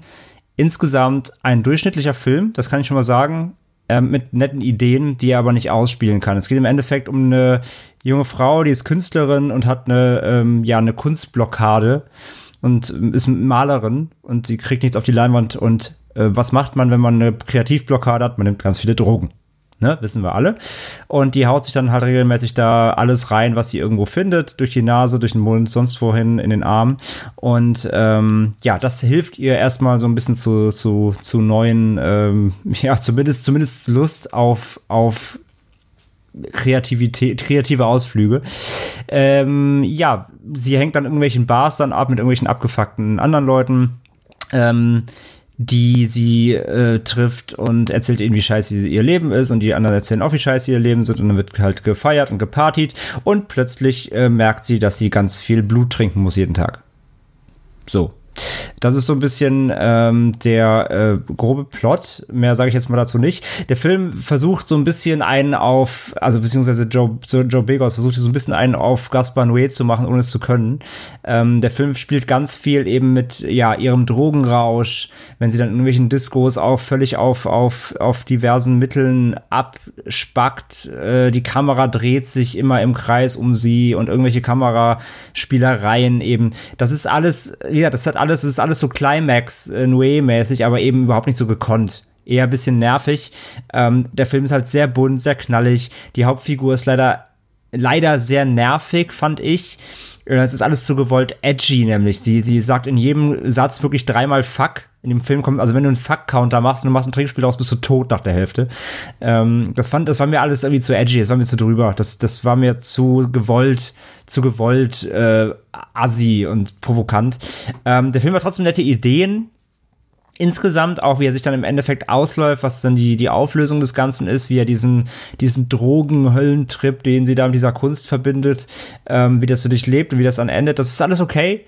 Ähm, den kann man gucken, man sollte da aber auch nicht so viel erwarten und auch durchaus, wie gesagt, man muss dieses, es ist sehr grell, es ist sehr, es ist sehr stroboskop, es ist sehr au, ab, ausgeflippt, es ist sehr, ja, wie gesagt, gewollt drüber. So. Ist okay, kann man machen. Ähm, dauert tatsächlich auch nur 80 Minuten, fühlt sich aber an wie zwei Stunden. Das ist ein Problem. Der ist sehr, irgendwie, der fühlt sich viel länger an, als er eigentlich ist. Ähm, aber kann man mitnehmen. Das nur noch als kurzer Ein, äh, Einsch Einschmeißer Bliss. Jetzt aber zu, versprochen zu äh, Charlie. Ähm, ja, Charlie Says, ein neuer Film über Charles Manson. Ähm, wundert man sich ja dieses Jahr nicht mehr drüber. Ich meine, Tarantino hat es ja auch gerade erst zumindest in Anleihen gemacht. Ähm, es sind die, äh, es ist das Jubiläum der, wenn man es so nennen kann, der, der Sharon Tate-Morde. Und deswegen ähm, haben sich viele viele Regisseure im letzten, im letzten Jahr und diesem Jahr an äh, Charles Manson irgendwie versucht. Äh, hier hat äh, Mary Herron versucht, das ist die Regisseurin von American Psycho. Äh, kennt man ja dann doch. Äh, Die macht ja gar nicht so viele äh, Filme, ähm, anders als der Regimike. und von daher äh, durfte sie jetzt hier auch mal wieder was äh, machen, äh, wieder zurück ins Metier der Serienkiller. Und ähm, ja, der Cast ist auf jeden Fall auch ganz, ganz stabil. Äh, Hannah Murray spielt mit, die kennt man auf Game of Thrones. Ähm, Merritt Weaver ist dabei als Psychologin, äh, kennt man aus Birdman und auch Into the Wild. Und den Charles Manson spielt Matt Smith, den die meisten wahrscheinlich als Doctor Who äh, kennen jetzt einen der Doktoren, ich weiß nicht welcher, ich kenne mich mit Dr. Who nicht aus. Äh, müsst ihr mich bericht berichtigen, wenn, ich, wenn ihr das wisst. Ähm, ja, worum geht's im Endeffekt? Es ist eine. Mm, äh, Er macht's halt, halt anders als andere Manson-Filme. Es geht nicht rein jetzt irgendwie um irgendwie Morde, es geht nicht rein einfach nur um diese Kommune an sich, sondern es geht darum, dass die drei Frauen die in dieser Mordnacht von Sharon Tate ähm, ja dabei waren, die das, die, die, die Morde mitbegangen haben, ähm, wie sie jetzt quasi nach den Taten im Gefängnis sitzen und Merritt Weaver als Psychologin, Lehrerin, so Gefängnis, Frauengefängnislehrerin, ähm, spricht mit diesen Frauen, versucht sie so ein bisschen eben zu ja, abzuholen, wieder ein bisschen zurück ins Leben zu führen, nachdem sie halt lange in dieser Sekte da ähm, äh, tätig waren. Und dann sieht man immer wieder eben in Flashbacks, was, was sie erzählen, sieht man dann eben, wie das Leben im, mit, mit Charles Manson war, wie er die Frauen ähm, ja abhängig macht, wie er sie, wie er sie indoktriniert, wie er sie belügt, wie er sie an sich bindet. Ähm, und das ist eher so wirklich, es geht eher um dieses, dieses psychologische Spiel mit, mit freie Liebe und ähm, alle ähm, wohnen und lieben sich gemeinsam und haben Orgien und äh, spielen gemeinsam Gitarre und das ist ähm, äh, ja alles sehr unaufgeregt, aber sehr nahbar. Und das ist ein ganz guter Einblick und ich kaufe dem Film das so ab, dass das so oder so ähnlich sicherlich irgendwie gewesen äh, sein muss. Also die die Aussagen berufen sich eben auch auf die, auf die Originalaussagen der, der ähm, Frauen, die die Darsteller hier verkörpern, ähm, die auch heute teilweise eben noch in den Gefängnissen sitzen. Ich glaube, eine ist gestorben mittlerweile von denen. Aber es ist ja alles auf wahre Begebenheit beruhend. Und ähm, Gewalt spart der Film sich eben fast aus. Also er zelebriert jetzt hier nicht irgendwie auch diese Mordnacht. Es gibt da zwar Szenen und es gibt so ein, zwei kleine Gewaltspitzen, die auch nochmal die Drastik und die Schwere dieser Taten darstellen sollen, es auch schaffen, das zu tun. Aber im Endeffekt geht es eben um diese Porträtierung dieser Frauen und Manson und eben ein bisschen dieser Einblick in diese Sektenkultur und wie das überhaupt passieren kann, dass so viele Menschen da so einem, ähm, ja, einem, äh, ja, für sie fast Gott äh, äh, nur äh, ständig, also wirklich an, an ihm kleben und alles für ihn tun würden, selbst eben bis, bis zum Mord so. Und das macht der Film schon sehr, sehr gut. Also mir hat er sehr gut gefallen. Ähm, er ist sehr unaufgeregt halt, das muss man einfach hinnehmen. Er, ist, er, spielt halt viel im Gefängnis, geht viel um diese ja, Interviews oder Gespräche dieser Frauen.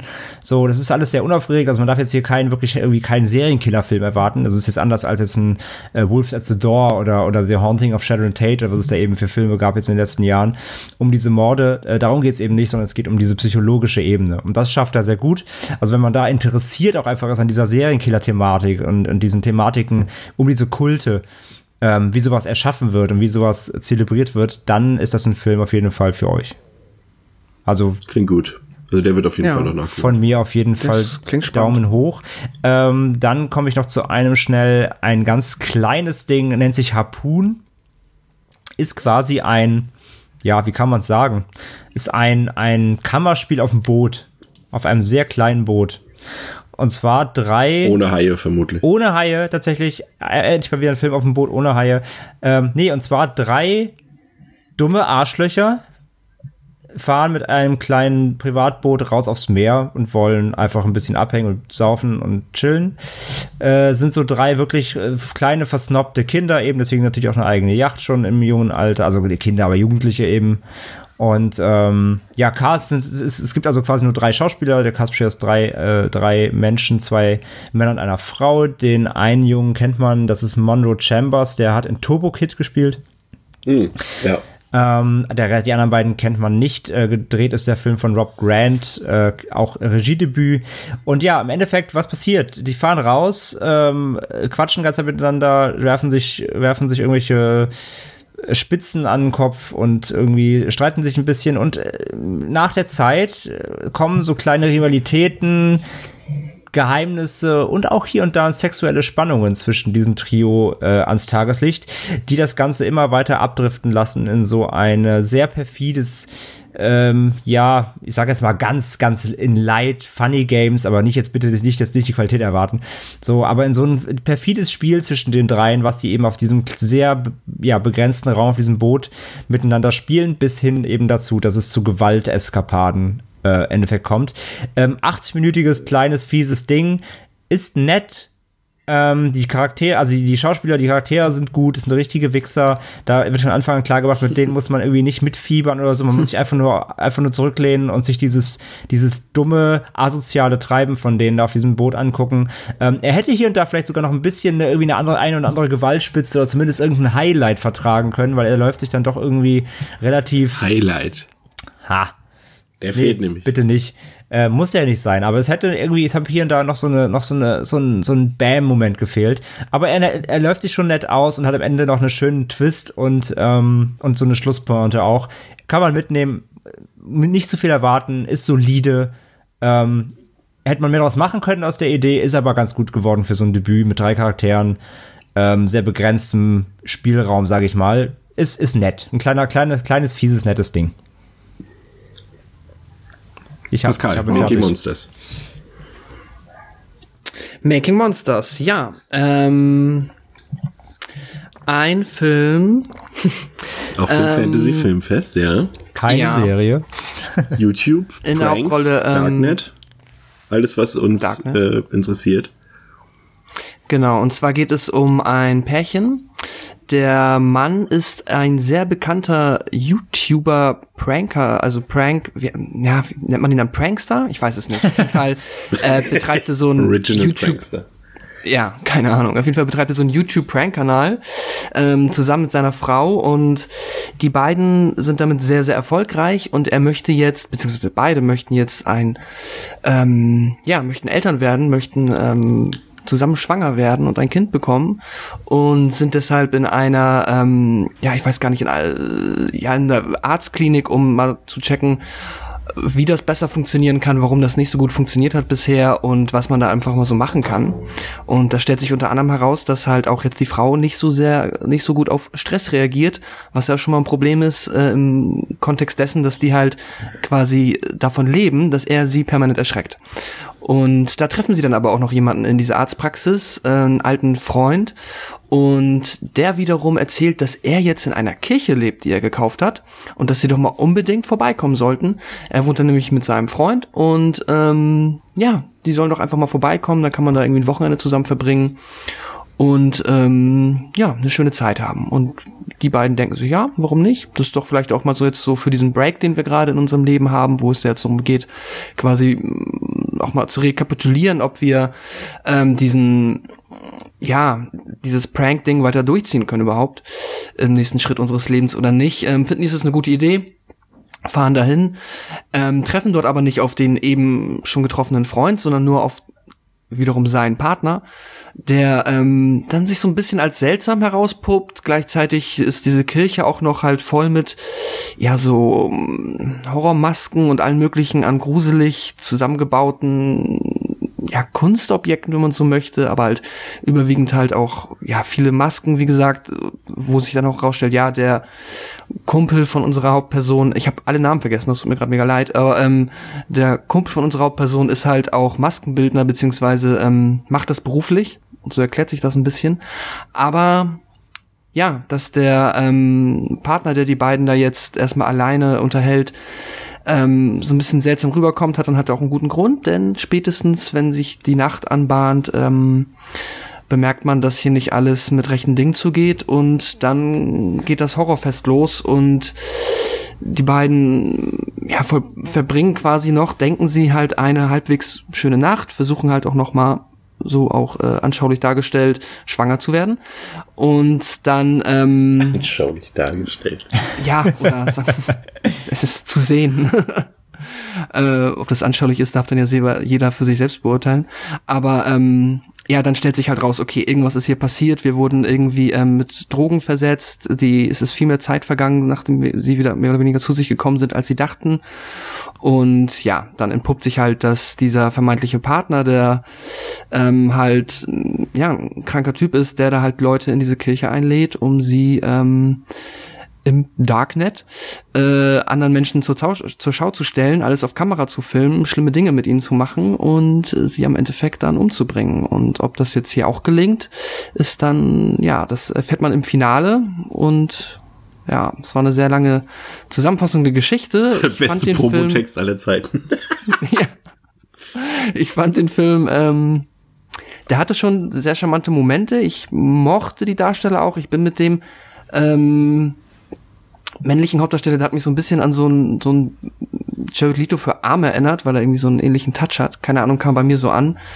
Es war schon alles okay. Aber ähm, am Ende war mir halt dieser komplette Horrorpart ein bisschen zu konfus, auch ein bisschen zu mm, also ich habe da jetzt auch nicht bei vielen Momenten, wo dann auf einmal irgendwelche Monster erscheinen, die es aber eigentlich da in dem Moment nicht gibt, dass dann scheinbar Drogen induziert Erfahrung sein sollen. Es war mir alles ein bisschen zu wirr und ähm, auch wenn da einige nette Horrorideen bei waren, hat mich das alles nicht so hundertprozentig überzeugt. Und ähm, ja, ich fand ihn nett. Ja. Aber ja, wie fandet ihr ihn? Eher nicht so. Also es, ich sag mal so dröge, wie die, deine Filmbeschreibung gerade war, so dröge war der Film für mich aus. Auch, der hat also durchaus so ein paar, du hast es gesagt, ein paar nette kleine Einfälle und Momente, die sind manchmal ganz gruselig. Es gab bestimmt ein, zwei gruselige Momente in dem Film, dann auch mal wieder ein paar Gags, die gut gezündet haben. Auch die, die ähm, Dramatik zwischen den beiden Hauptfiguren funktioniert eigentlich. Und es gibt ja auch ein paar mhm. relativ brutale Gewaltspitzen, auch äh, hier wieder. Aber diese einzelnen Teile haben für mich nie irgendwie so ein kohärentes Gesamtbild ergeben. Und ich finde, das ist letztendlich der Grund, warum der Film scheitert. Dass es wieder so eine Idee ist, die man durchaus auch in ja, hat, hattest du es gesagt in deiner Review geschrieben, glaube ich, auf Letterboxd, André, so, das ist eine Idee für einen Kurzfilm, ne? Ja, was halt passt, weil die beiden Regisseure bisher zwei Kurzfilme gemacht haben. Ja. Die haben hier diesen Point of View gemacht, diesen Autopsiefilm mit dem Zombie, der immer Leute verfolgt, wenn man ihn an, nicht anguckt. Und, ähm, und noch so einen anderen, der auch wohl ziemlich, also die, die haben, zwei sehr gute Kurzfilme gemacht, den einen habe ich gesehen.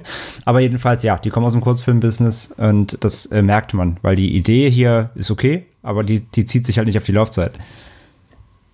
Das ist eigentlich das ja. ganze, das ist im Grunde wirklich das ganze Problem. Die Idee ist nett, ähm, aber ich habe auch nie verstanden, wo der hin will. Soll es ein also soll das ein, soll das, soll das ein Satire auf YouTube, auf YouTuber sein, auf diese Prank-Industrie, äh, dann ist er nicht genug satirisch und holt die gar nicht genug durch. Soll das, also als echter Horrorfilm, wie gesagt, fand ich, bin ich bei Pascal, war es so konfus, weil die einzelnen Versatzstücke irgendwie nie zusammengepasst haben. Mal hast du irgendwie in der Ecke kauernde Monster, dann hast du irgendwie, ja, dann hast du irgendwie plötzlich fast so Geistergeschichten, aber ja, ich habe das auch alles damit erklärt, dass es anscheinend diese Drogeneinflüsse sein sollten.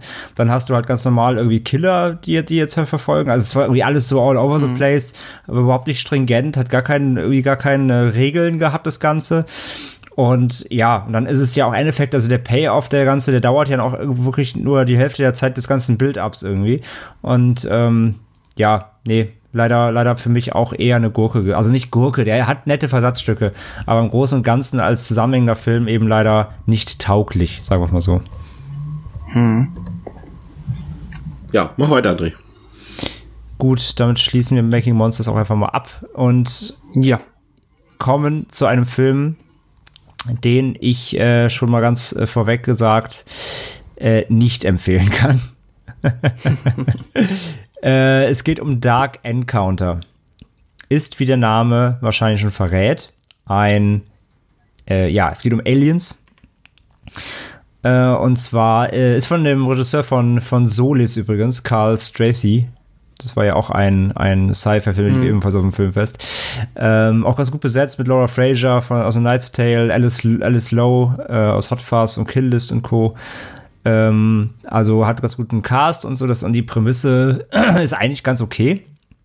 Denn es geht einfach darum, äh, dass bei einer, also einer Familie äh, leidet extrem darunter, dass ähm, ja von der, also es ist eine Familie, die wohnt in so einem Landhaus, in so einem, in so einem Wäldchen und äh, ja, in einem kleinen, in so einem kleinen ja, Wald, Walddörfchen, also jeder kennt sich und so und die Familie äh, leidet unter dem Verschwinden eines achtjährigen Mädchens, also die, die, die, die, die Eltern haben das achtjährige Mädchen ähm, verloren vor einem Jahr und die ganze Familie ähm, kommt halt stets zusammen und man sieht halt einfach, wie dieses ganze Leben davon beeinflusst wurde. Alle sind irgendwie immer schweren Mutes natürlich und trauern und ähm, ja, kommen jetzt gerade quasi von der Gedenkfeier zurück jetzt auch ähm, wieder in, in ihr Haus.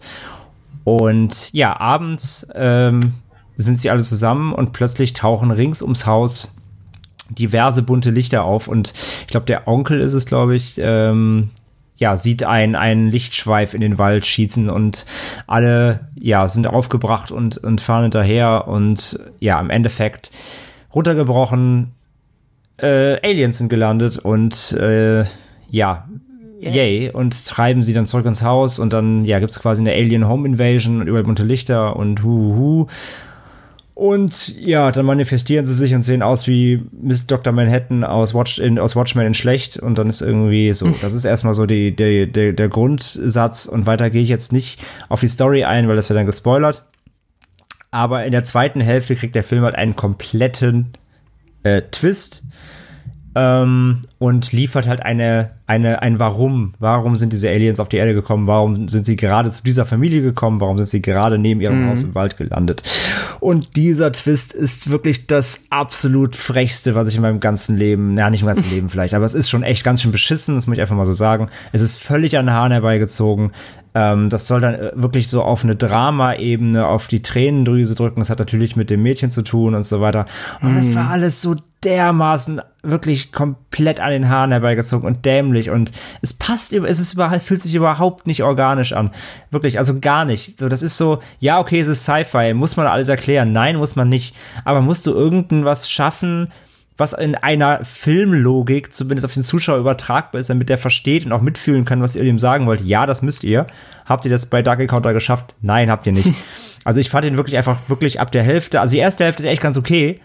Ähm, aber die zweite Hälfte ist halt so beschissen, dass du den ganzen Film nicht gucken musst, weil das dann du brauchst den Aufbau nicht, wenn der wenn du den Rest dann siehst. So von daher von mir ganz klar spart euch den wirklich. Da gab es wirklich in den letzten Jahren ähm, bessere ähnliche äh, Encounter-Filme, die alle besser waren von Extraterrestrials bis hast du nicht gesehen. Ähm, nee, bitte einfach sparen. Ist wirklich, ist Grütze, muss ich einfach so sagen. Die zweite Hälfte ist komplett Hanebüchene Scheiße, Scheiße. Punkt. Schade. Hat ja auch ein schickes Poster, aber ist ja auch, aber kommt, kommt auf jeden Fall auf meine Letterbox-Liste Nice Poster Bad Movie. Ähm, von daher, ähm, ja. Nee, also sorry, kann ich nicht empfehlen. Wer trotzdem Sci-Fi-Fan ist und sich selbst anschauen will, gerne, aber wie halt erwartet bitte halt. Nee, das heißt erwartet, aber ja, ihr müsst einfach mit einer zweiten, einer zweiten Hälfte leben, die wirklich einfach komplett zusammengesponnen ist, so. Springen wir lieber weiter zu äh, einem Film, den ich ebenfalls gesehen habe. Ähm, A Good Woman is Hard to Find. Heißt der von Abner Pastol, ist glaube ich ein Regiedebüt, ja. Ähm, gut besetzt auf jeden Fall auch hier mit äh, Sarah Bolger. Die kennt man aus diversen Genrefilmen der letzten Jahre. Die hat in Emily gespielt, das war so ein Babysitter-Killer-Film. In Lazarus Effect hat sie gespielt. Also die macht sich gerade so ein bisschen zu so einer kleinen, ja, ich will nicht Scream Queen sagen, weil sie spielt ja doch eigentlich eher immer die Hauptrollen, beziehungsweise die, die, oft auch die Bösen. Ähm, aber sie spielen sehr viel Genrefilm auf jeden Fall mit. Ähm, und ja, worum geht's? Sie ist junge, verwitwete Mutter und hat zwei Kinder. Und der Film beginnt eigentlich als astreines äh, Sozial-Jugenddrama oder das heißt Ju Jugenddrama, also als, Sozialdrama. Sie ist überforderte, Alleinerziehende, die nicht viel Geld hat, muss irgendwie ja, Einkäufe besorgen, muss ihre Kinder versorgen, muss sich über alles kümmern und ist natürlich ähm, noch durch das Ableben des Mannes noch ein bisschen traumatisiert und einfach nicht ganz da so und äh, möchte sich am liebsten eingraben, kann es aber nicht wegen den Kindern natürlich. Und ähm, ja, sagen wir mal so, sie, sie nach und nach im Film ähm, findet sie die Wahrheit über den äh, Tod ihres Mannes heraus, der ermordet wurde. Das ist kein Spoiler, das, fährt, das weiß das erfährt man direkt. Ihr Mann ist ermordet worden und sie kommt äh, auf die Spur des Warums dahinter, dadurch, dass ein Wildfremder eines Tages bei ihr vor der Tür steht und sagt, ey, ich muss, lass mich ja schnell in dein Haus, ich muss mal eben Drogen verstecken. Und das macht sie dann und daraus entsteht eine Verkettung von Ereignissen. Ähm, wie gesagt, startet als, als Jugend, als Sozialdrama, ähm, endet als Revenge-Thriller, kann man so sagen. Inklusive ähm, Körperzerteilungsszenen, sehr blutigen und anderen Verrücktheiten. Ist schwer irgendwie zusammenzusetzen, der Film, weil er sehr verschiedene, verschiedene Versatzstücke hat. Ähm, Im Endeffekt mir hat er doch ganz gut gefallen. Ähm, A, weil wie gesagt Sarah Bolger wirklich gut spielt, ähm, diese ganze, dieser ganze Build-up mit den, mit den Kids erstmal, dann der Übergang in diesen, ja, Drogen-Thriller, äh, ein bisschen dann eben ja zum Revenge-Part, auf den ich jetzt noch nicht näher eingehen möchte. Er hat ein paar Härten, das ist ganz, ganz gut. Er hat echt ein paar spannende Momente.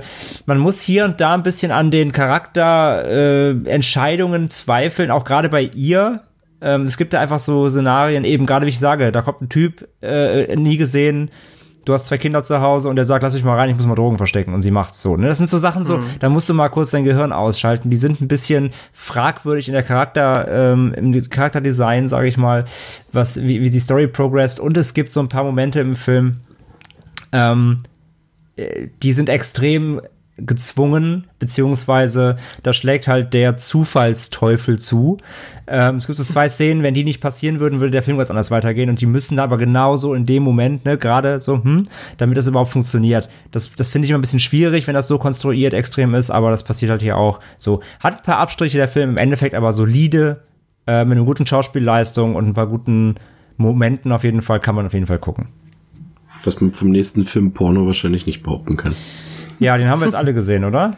Ja. Ja. Yeah. Ich, ich steige einfach mal ein, ihr könnt danach dann weiter hassen. Ähm, ja, bei Porno. Wir waren alle, glaub, also wenn ich mal für alle sprechen kann, ich glaube, wir waren da alle am Anfang noch sehr freudig oder haben dem freudig entgegengeblickt. Nicht nur wegen dem Titel, sondern einfach, weil die äh, Idee cool klingt.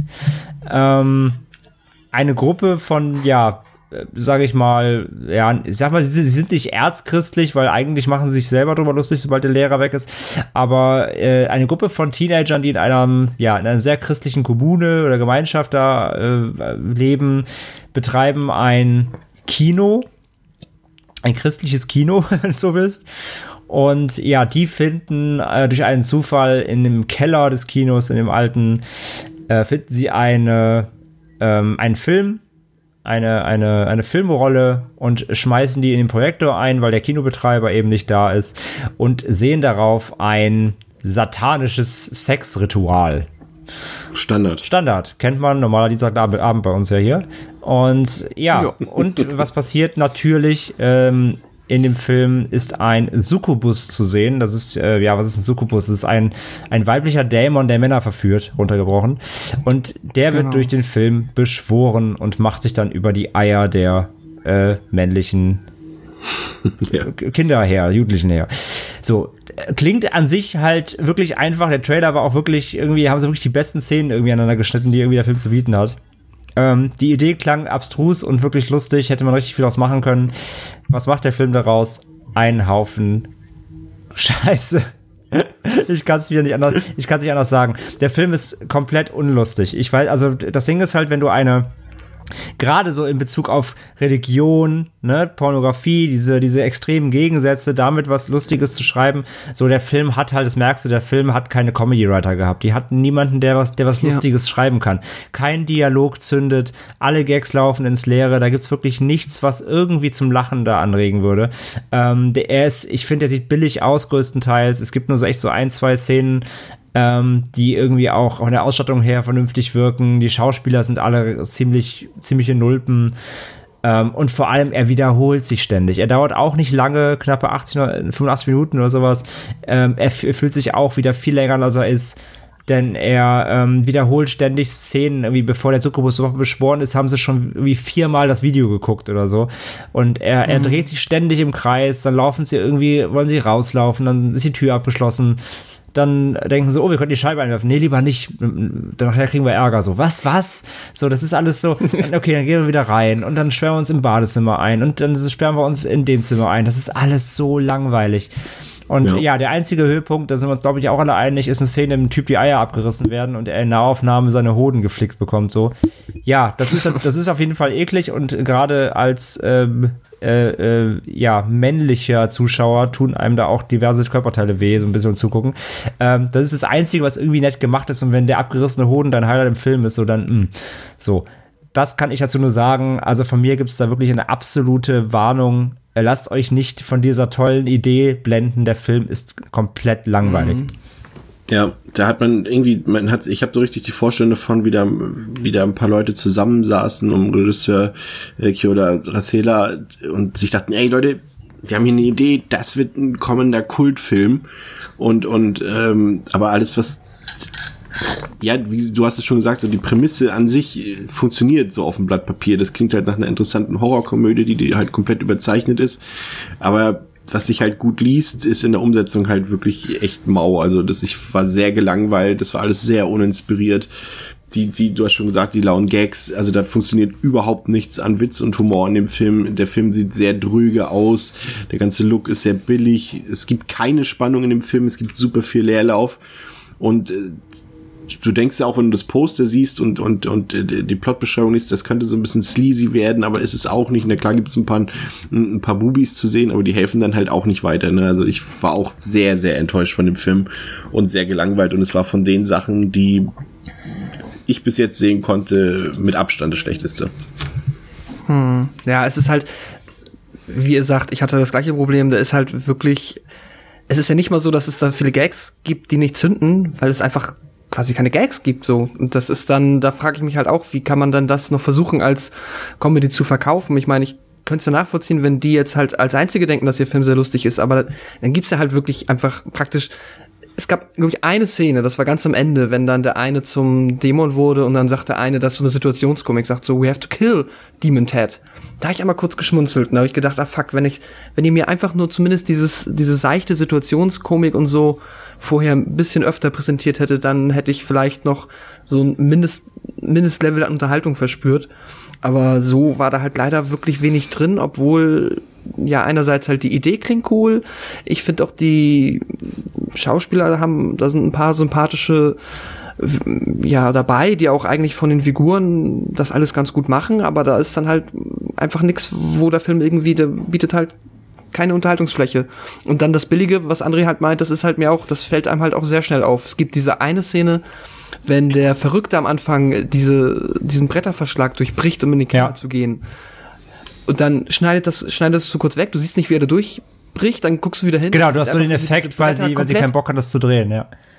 Ja, und dann haben sie aber nicht mal irgendwie versucht, die Bretter danach so realistisch darzustellen, wie es aussehen würde. Die haben die einfach in der Mitte durchgesägt und dann so nach unten hängen lassen. es sah ganz, ganz fürchterlich aus. Und ähm, ja, nee, das war, ähm, das war leider nichts. Ja, und vor allem, das wenn der Film halt auch, also es, wir gehen jetzt alle davon aus, dass es eine Komödie ist, sollte er, sollte er es gar keine, gar keine sein, kann ja auch sein. ähm, ja, dann, dann, ist, dann er, er gar nichts, weil er ist auch nicht spannend oder er ist auch nicht gruselig oder nee. so. Ne? Nein, überhaupt nicht. Das ist echt nichts. Nee, ich habe jetzt den hier auf Netflix The Mansion letztens gesehen, so ein französischer Horrorfilm, auch sehr low budget, auch mit unbekannten Schauspielern. Der war, ich glaube, da ging so, sollte das gleiche, also hier sollte das gleiche versucht werden vom Humorlevel her. Und da hat es zumindest ein bisschen funktioniert. Also da würde ich den noch eher empfehlen, den kann man auf Netflix gucken, als ähm, ja, diese Gurke. Machen wir mit was Positivem weiter, dem koreanischen Doorlock, ähm, einem Remake des spanischen Thrillers Sleep Tide. Äh, in, der Film begleitet eine koreanische Frau, Kyung Min, ähm, so ein bisschen im Alltag. Sie arbeitet in einer Bank und, und äh, ist alleinstehend und lebt in einer kleinen Wohnung und man sieht so ein bisschen zum einen in dem Film, wie so das Leben ist, wenn man eine solche alleinstehende Frau ist in der koreanischen Gesellschaft, dass es alles gar nicht so leicht ist, auch in diesen ganzen Männerdomänen, wenn du Männer als Vorgesetzte hast, wenn du einfach äh, Männer mhm. hast, die einfach denken, auch, auch wieder Richtung MeToo, die denken, sie können sich alles erlauben gegenüber Frauen und ähm, der zweite Teil des Films, also nicht der zweite Teil, sondern die zweite Prämisse des Films ist halt, dass sie zu allem Überfluss auch noch das Gefühl hat, beobachtet zu werden, ähm, die ganze Zeit also das ist äh, für den Zuschauer auch ganz gut dargestellt. Da will ich jetzt mal nicht zu viel verraten, weil der Film schon sehr twistlastig ist.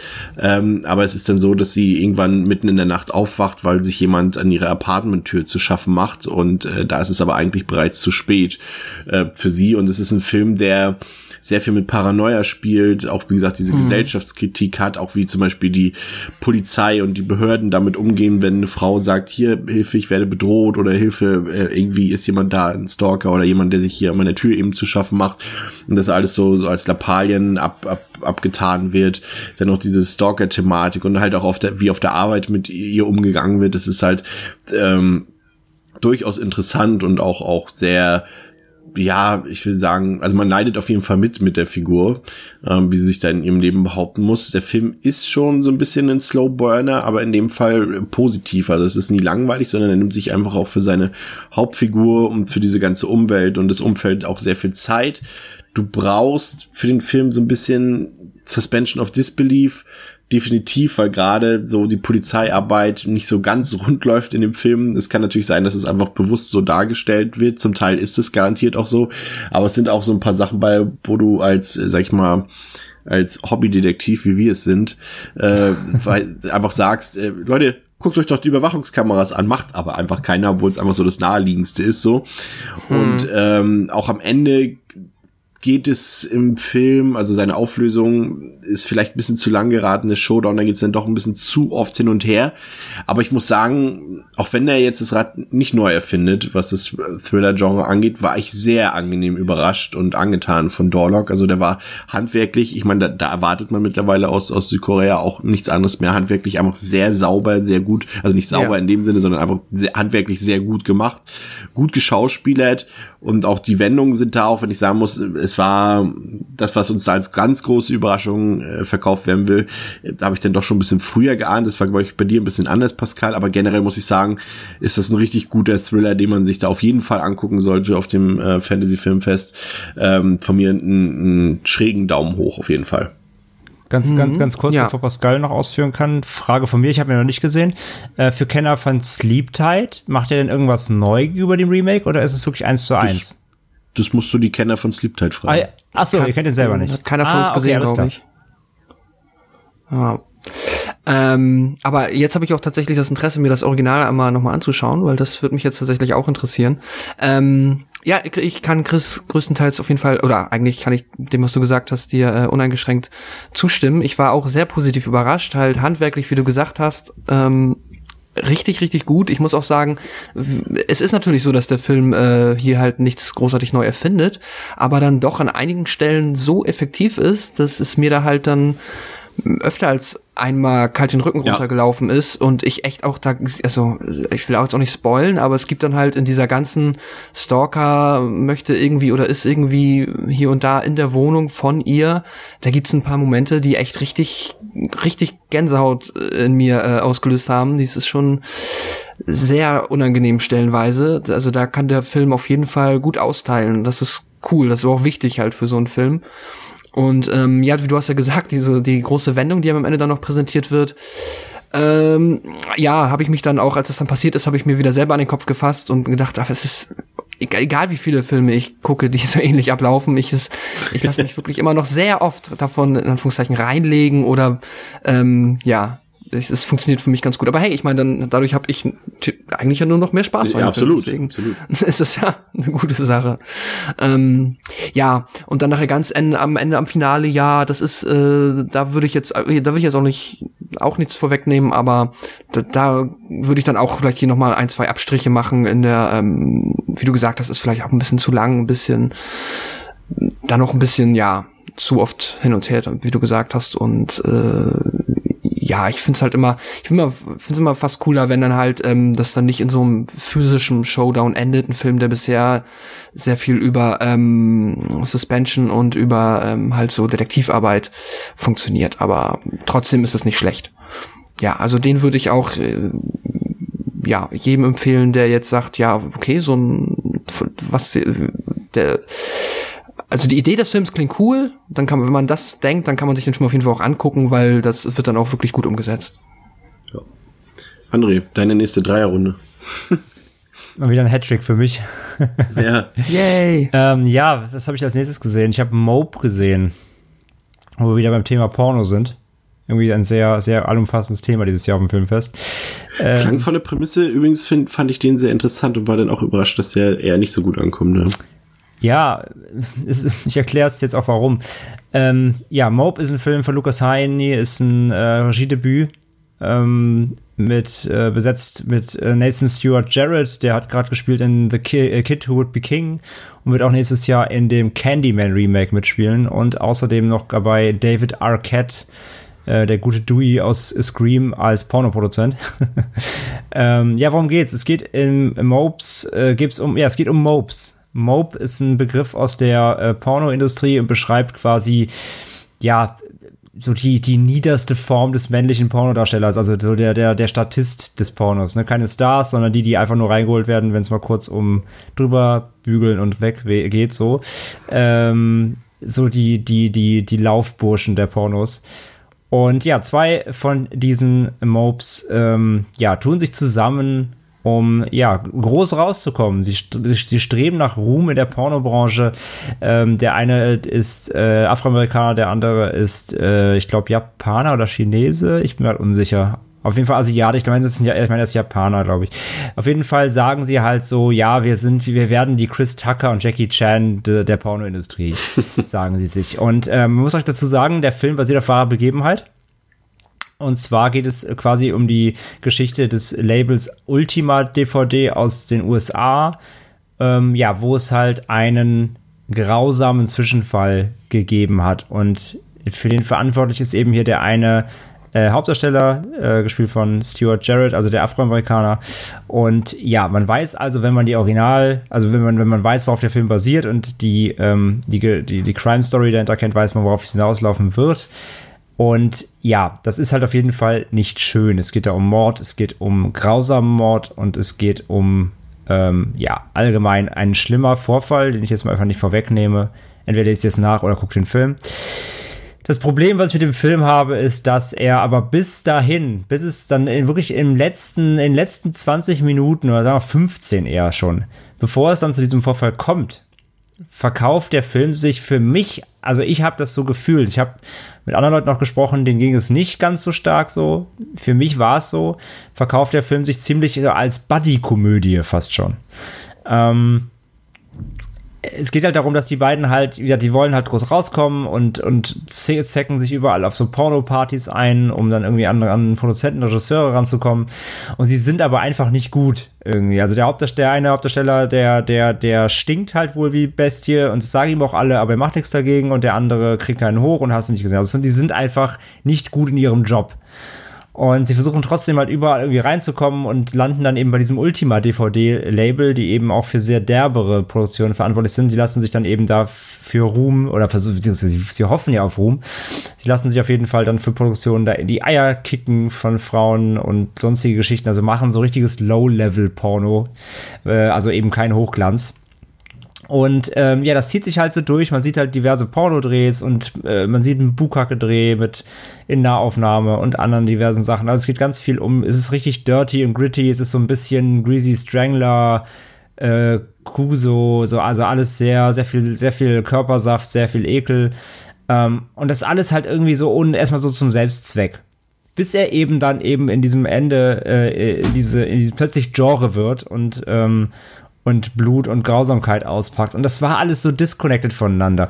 Und zudem geht es auch wohl darum, das, das habe ich auch nochmal nachgelesen tatsächlich, aber das finde ich in so einem Fall eben auch wichtig, weil es eben auf dem wahren Fall beruht, dass der, ähm, der Afroamerikaner auch eine schwere Depression hatte auch. Das wird im Film halt ganz kurz thematisiert, so nebenbei, oder man soll es halt irgendwie merken, Anführungszeichen, aber er, er geht damit auch überhaupt nicht gut um. Also da in dem Film ist halt, also runtergebrochen, in dem Film ist überhaupt kein Gespür für ein eigentlich sehr sensibles Thema. Er macht da eher so eine Porno-Ekel-Show draus mit, mit Payoff. Aber das basiert halt auf einem wahren Fall. Man sieht am Ende sogar Live-Leak-Bilder von der Gewalt. Man sieht also die echten Szenen der Polizeiaufnahmen. Mm. Und das alles aber eingebettet in so einen Porno-Ekel-Aufbau. Und das, nein, also einfach nein. Das war irgendwie, das, das, das fasst mm. du nicht so an. Das musst du anders machen. Und der war ganz gut gespielt und wie gesagt, ich, ich habe auch manchmal gelacht, aber irgendwie habe ich mir auch gedacht, eigentlich will ich gar nicht lachen. So, eigentlich ist es, das ist eine super tragisch, tragische Geschichte der beiden so. Und ja, es endet halt tragisch, aber der ganze Aufbau hat überhaupt nicht dazu hingeführt, nicht dazu beigetragen, dass man das dann auch irgendwie glaubhaft überbringt. Hat, also hat mir einfach nicht gefallen. War für mich komplett falsch, einfach dargestellt für das, was er erzählen wollte. Ähm, Also von mir da auf jeden Fall eine, keine Empfehlung. Muss man selber wissen, ob man sich ihn angucken möchte. Wie behandelt denn der Film äh, generell äh, das Thema Pornografie? Ist das jetzt, äh, so wird das einfach so hingenommen oder ist das eher so eine Verglorifizierung oder eine. Nee, er macht das schon sehr misogyn. Also er zeigt, also ich glaube, Okay. er zeigt schon, wie es sicherlich in vielen, gerade weil es eben um diese, es geht ja um diese, es geht jetzt nicht hier um Digital Play, Playground und irgendwelche Hochglanz, Ja. äh, sondern Buden, sondern es geht halt so um kleine Kaschem, die in irgendwelchen Garagen halt äh, Hardcore, irgendwelche, ja, auch teilweise eben mit Gewalt, so Ge- Gewaltpornos drehen quasi. Ähm, Von daher alles sehr misogyn. Also jeder, jeder, die ganzen Produzenten und so, die ganzen, die ganzen Regisseure sind einfach alles Assis, die ganze Zeit nur sagen, ja, jetzt hier, jetzt spritzt er doch mal ins Maul und hast nicht gesehen. Also es ist wirklich halt, es geht die ganze Zeit nur darum, so Frauen erniedrigen, ähm, in dem, also, beziehungsweise außer wenn es der Dreh erfordert, aber selbst dann, also ja, Frauen kommen in diesem Film halt überhaupt nicht gut weg. Er stellt die Branche halt schon sehr als, als komplette Männerdomäne, die die Frauen halt unterdrücken, dar. Okay. Ja, aber wie gesagt, es ist auch, dafür ist es halt auch so ein Ding, es ist jetzt keine, es ist keine Doku über die Pornobranche, dafür ist er auch viel zu oberflächlich, da geht er auch gar nicht tief rein, so. Es, ist, es ist halt nix irgendwie. Ja. Also für mich einfach, wie gesagt, vom, von der Thematik her schon komplett falsch angefasst, von Grund auf. Ja. Von daher müsst ihr selbst entscheiden, ich kann ihn nicht empfehlen. Äh, gehen wir lieber weiter zu einem weiteren Film und zwar nennt er sich Freaks und Freaks ist ähm, ja ein Film, der auch mit, so sag ich mal, am besten besetzt ist, so auch rein von den Namen her. Ähm, auf dem Regiestuhl sitzen zwei ähm, Männer. Der eine ist Zach Lipowski. Der hat bisher gemacht Sachen wie Leprechaun Origins oder auch den Dead Rising Watchtower äh, Videospielverfilmung. Ach, je. Äh, ja, genau, ach je, dachte ich mir auch. Und äh, außerdem äh, Adam B. Stein. Ähm, die beiden haben zusammen, zu, zu, zu, zusammen auch für Disney den Kim Possible-Film gedreht. Also ganz weirde, ganz weirder Backkatalog. Ja, und äh, die beiden machen jetzt so ein, ja, ein, ein Science-Fiction-Drama, kann man sagen, besetzt mit Emily Hirsch, ähm, kennt man ja gerade in Once Upon a Time in Hollywood zu sehen oder auch äh, The Autopsy of Jane Doe, äh, ebenso auf dem Filmfest lief. Äh, Bruce Dern ist dabei aus Django Unchained oder Hateful Eight. Ähm, ja, und ein, es gibt ein kleines Mädchen gespielt von Lexi Kolker, die kennt man noch nicht, aber ich glaube, die wird man vielleicht auch kennenlernen nächstes Jahr, da kann man schon, schon mal sagen, eine sehr gute äh, Jungdarstellerin. Und ja, worum geht's? Dieses Mädchen, ähm, ja, sage ich mal, wird von ihrem Vater sehr, sehr, sehr überbehütet in ihrem, also im, im, im Elternhaus äh, eingesperrt, kann man schon fast sagen. Ähm, eine Mutter gibt's nicht mehr, die ist, äh, wie der Vater immer wieder sagt, nicht mehr da. Was mit ihr passiert, weiß man erstmal nicht. Und äh, er sagt halt, äh, ja, man, wir dürfen das Haus nicht verlassen, denn draußen, äh, ja, draußen möchte man uns wehtun, draußen lauern Gefahren, du darfst nicht rausgehen. Gut. Das erstmal so als Grundsatz. Jetzt denkt man am Anfang so ein bisschen, dass das, das es baut sich ein bisschen auf wie so ein, könnte man sagen, so ein Endzeit-Film. Man denkt halt irgendwie draußen, weiß ich nicht, ein bisschen so 10 Cloverfield Lane, ja? Also der Vater sagt, draußen ist irgendwas, das Mädchen ist skeptisch, aber muss es erstmal so hinnehmen. So ein bisschen 10 Cloverfield Lane-Prämisse. Und ja, das Mädchen ist aber nicht blöd und dann kann natürlich zum Fenster gucken und sieht halt draußen eigentlich gar nichts. Da fährt ab und zu mal ein Eiswagen vorbei, die Nachbarskinder holen sich da Eis und sie denkt sich, ja, warum darf ich denn eigentlich nicht raus? Und ja, was macht sie? Sie bricht aus von zu Hause und ähm, ja, äh, äh, ja, entdeckt die Welt für sich, sage ich mal. Und ich möchte jetzt nicht so viel wegnehmen, weil der Film ist, arbeitet schon viel mit Überraschungen, aber man kann trotzdem noch dazu sagen, es ist ein bisschen 10 Cloverfield Lane Aufbau gemischt mit X-Men. Ähm, denn es gibt in dieser Welt von Freaks und das sind die, das sind auch die bezeichneten Freaks. Es gibt Menschen, Okay. die Superkräfte haben. So, das das mal noch so als, als Zusatzinfo und weiter möchte ich jetzt gar nicht dazu sagen. Ähm, es geht eben um diesen überbütenden Vater. Warum er so überbütet ist, erfährt man im Laufe der Geschichte. Und dieses Kind, die eben natürlich raus möchte und nicht und wissen will, warum ihr Vater sich zu Hause irgendwie einsperrt, während alle anderen ähm, ja, daraus no- normal ihr Leben leben können. Und daraus entstehen dann, sobald sie abhaut, halt eine Reihe Verkettung von Ereignissen und es geht halt hin bis ins komplette Sci-Fi, Action, Bombast, ähm, Desaster. Bombast in Anführungszeichen ist das jetzt natürlich kein, kein Marvel-Budget hinter. Effekte und so weiter, die es gibt im Film, sind aber alle soweit ordentlich und es gibt auch echt einen ganz guten, in der zweiten, also die erste Hälfte ist sehr, ist noch sehr ruhig und dialoggetrieben, weil es halt um diese Vater-Sohn-Geschichte, äh, Vater-Tochter-Beziehung erstmal grob im gröbsten geht. In der zweiten Hälfte kommt dann der Action- und Sci-Fi-Part raus und es gibt echt auch ein bisschen Spannung und tatsächlich auch hier und da äh, ordentlich Gewalt. Ich bin relativ angetan vom Film, nicht restlos begeistert, denn er hat irgendwie er, er könnte mehr sein, das merkt man die ganze Zeit. Also, ich meine, dafür, dass der Film bei den Regisseuren, ich meine, Chris sagt gerade schon, oh je, ähm, genau, bei der Vita hätte es schlimmer kommen können, definitiv. Also, er hat wirklich tolle Ansätze, er hat gute Schauspieler, ähm, er hat eine gute Story, die sich ein bisschen viel Zeit lässt teilweise. Ähm, die erst ein bisschen spät mit dem rausrückt, was, was sie eigentlich möchte, aber der Aufbau dahin klappt trotzdem gut, weil er sehr stringent ist und ähm, ja, das eben langsam auf sich zukommen lässt. So, das hat ganz gut funktioniert.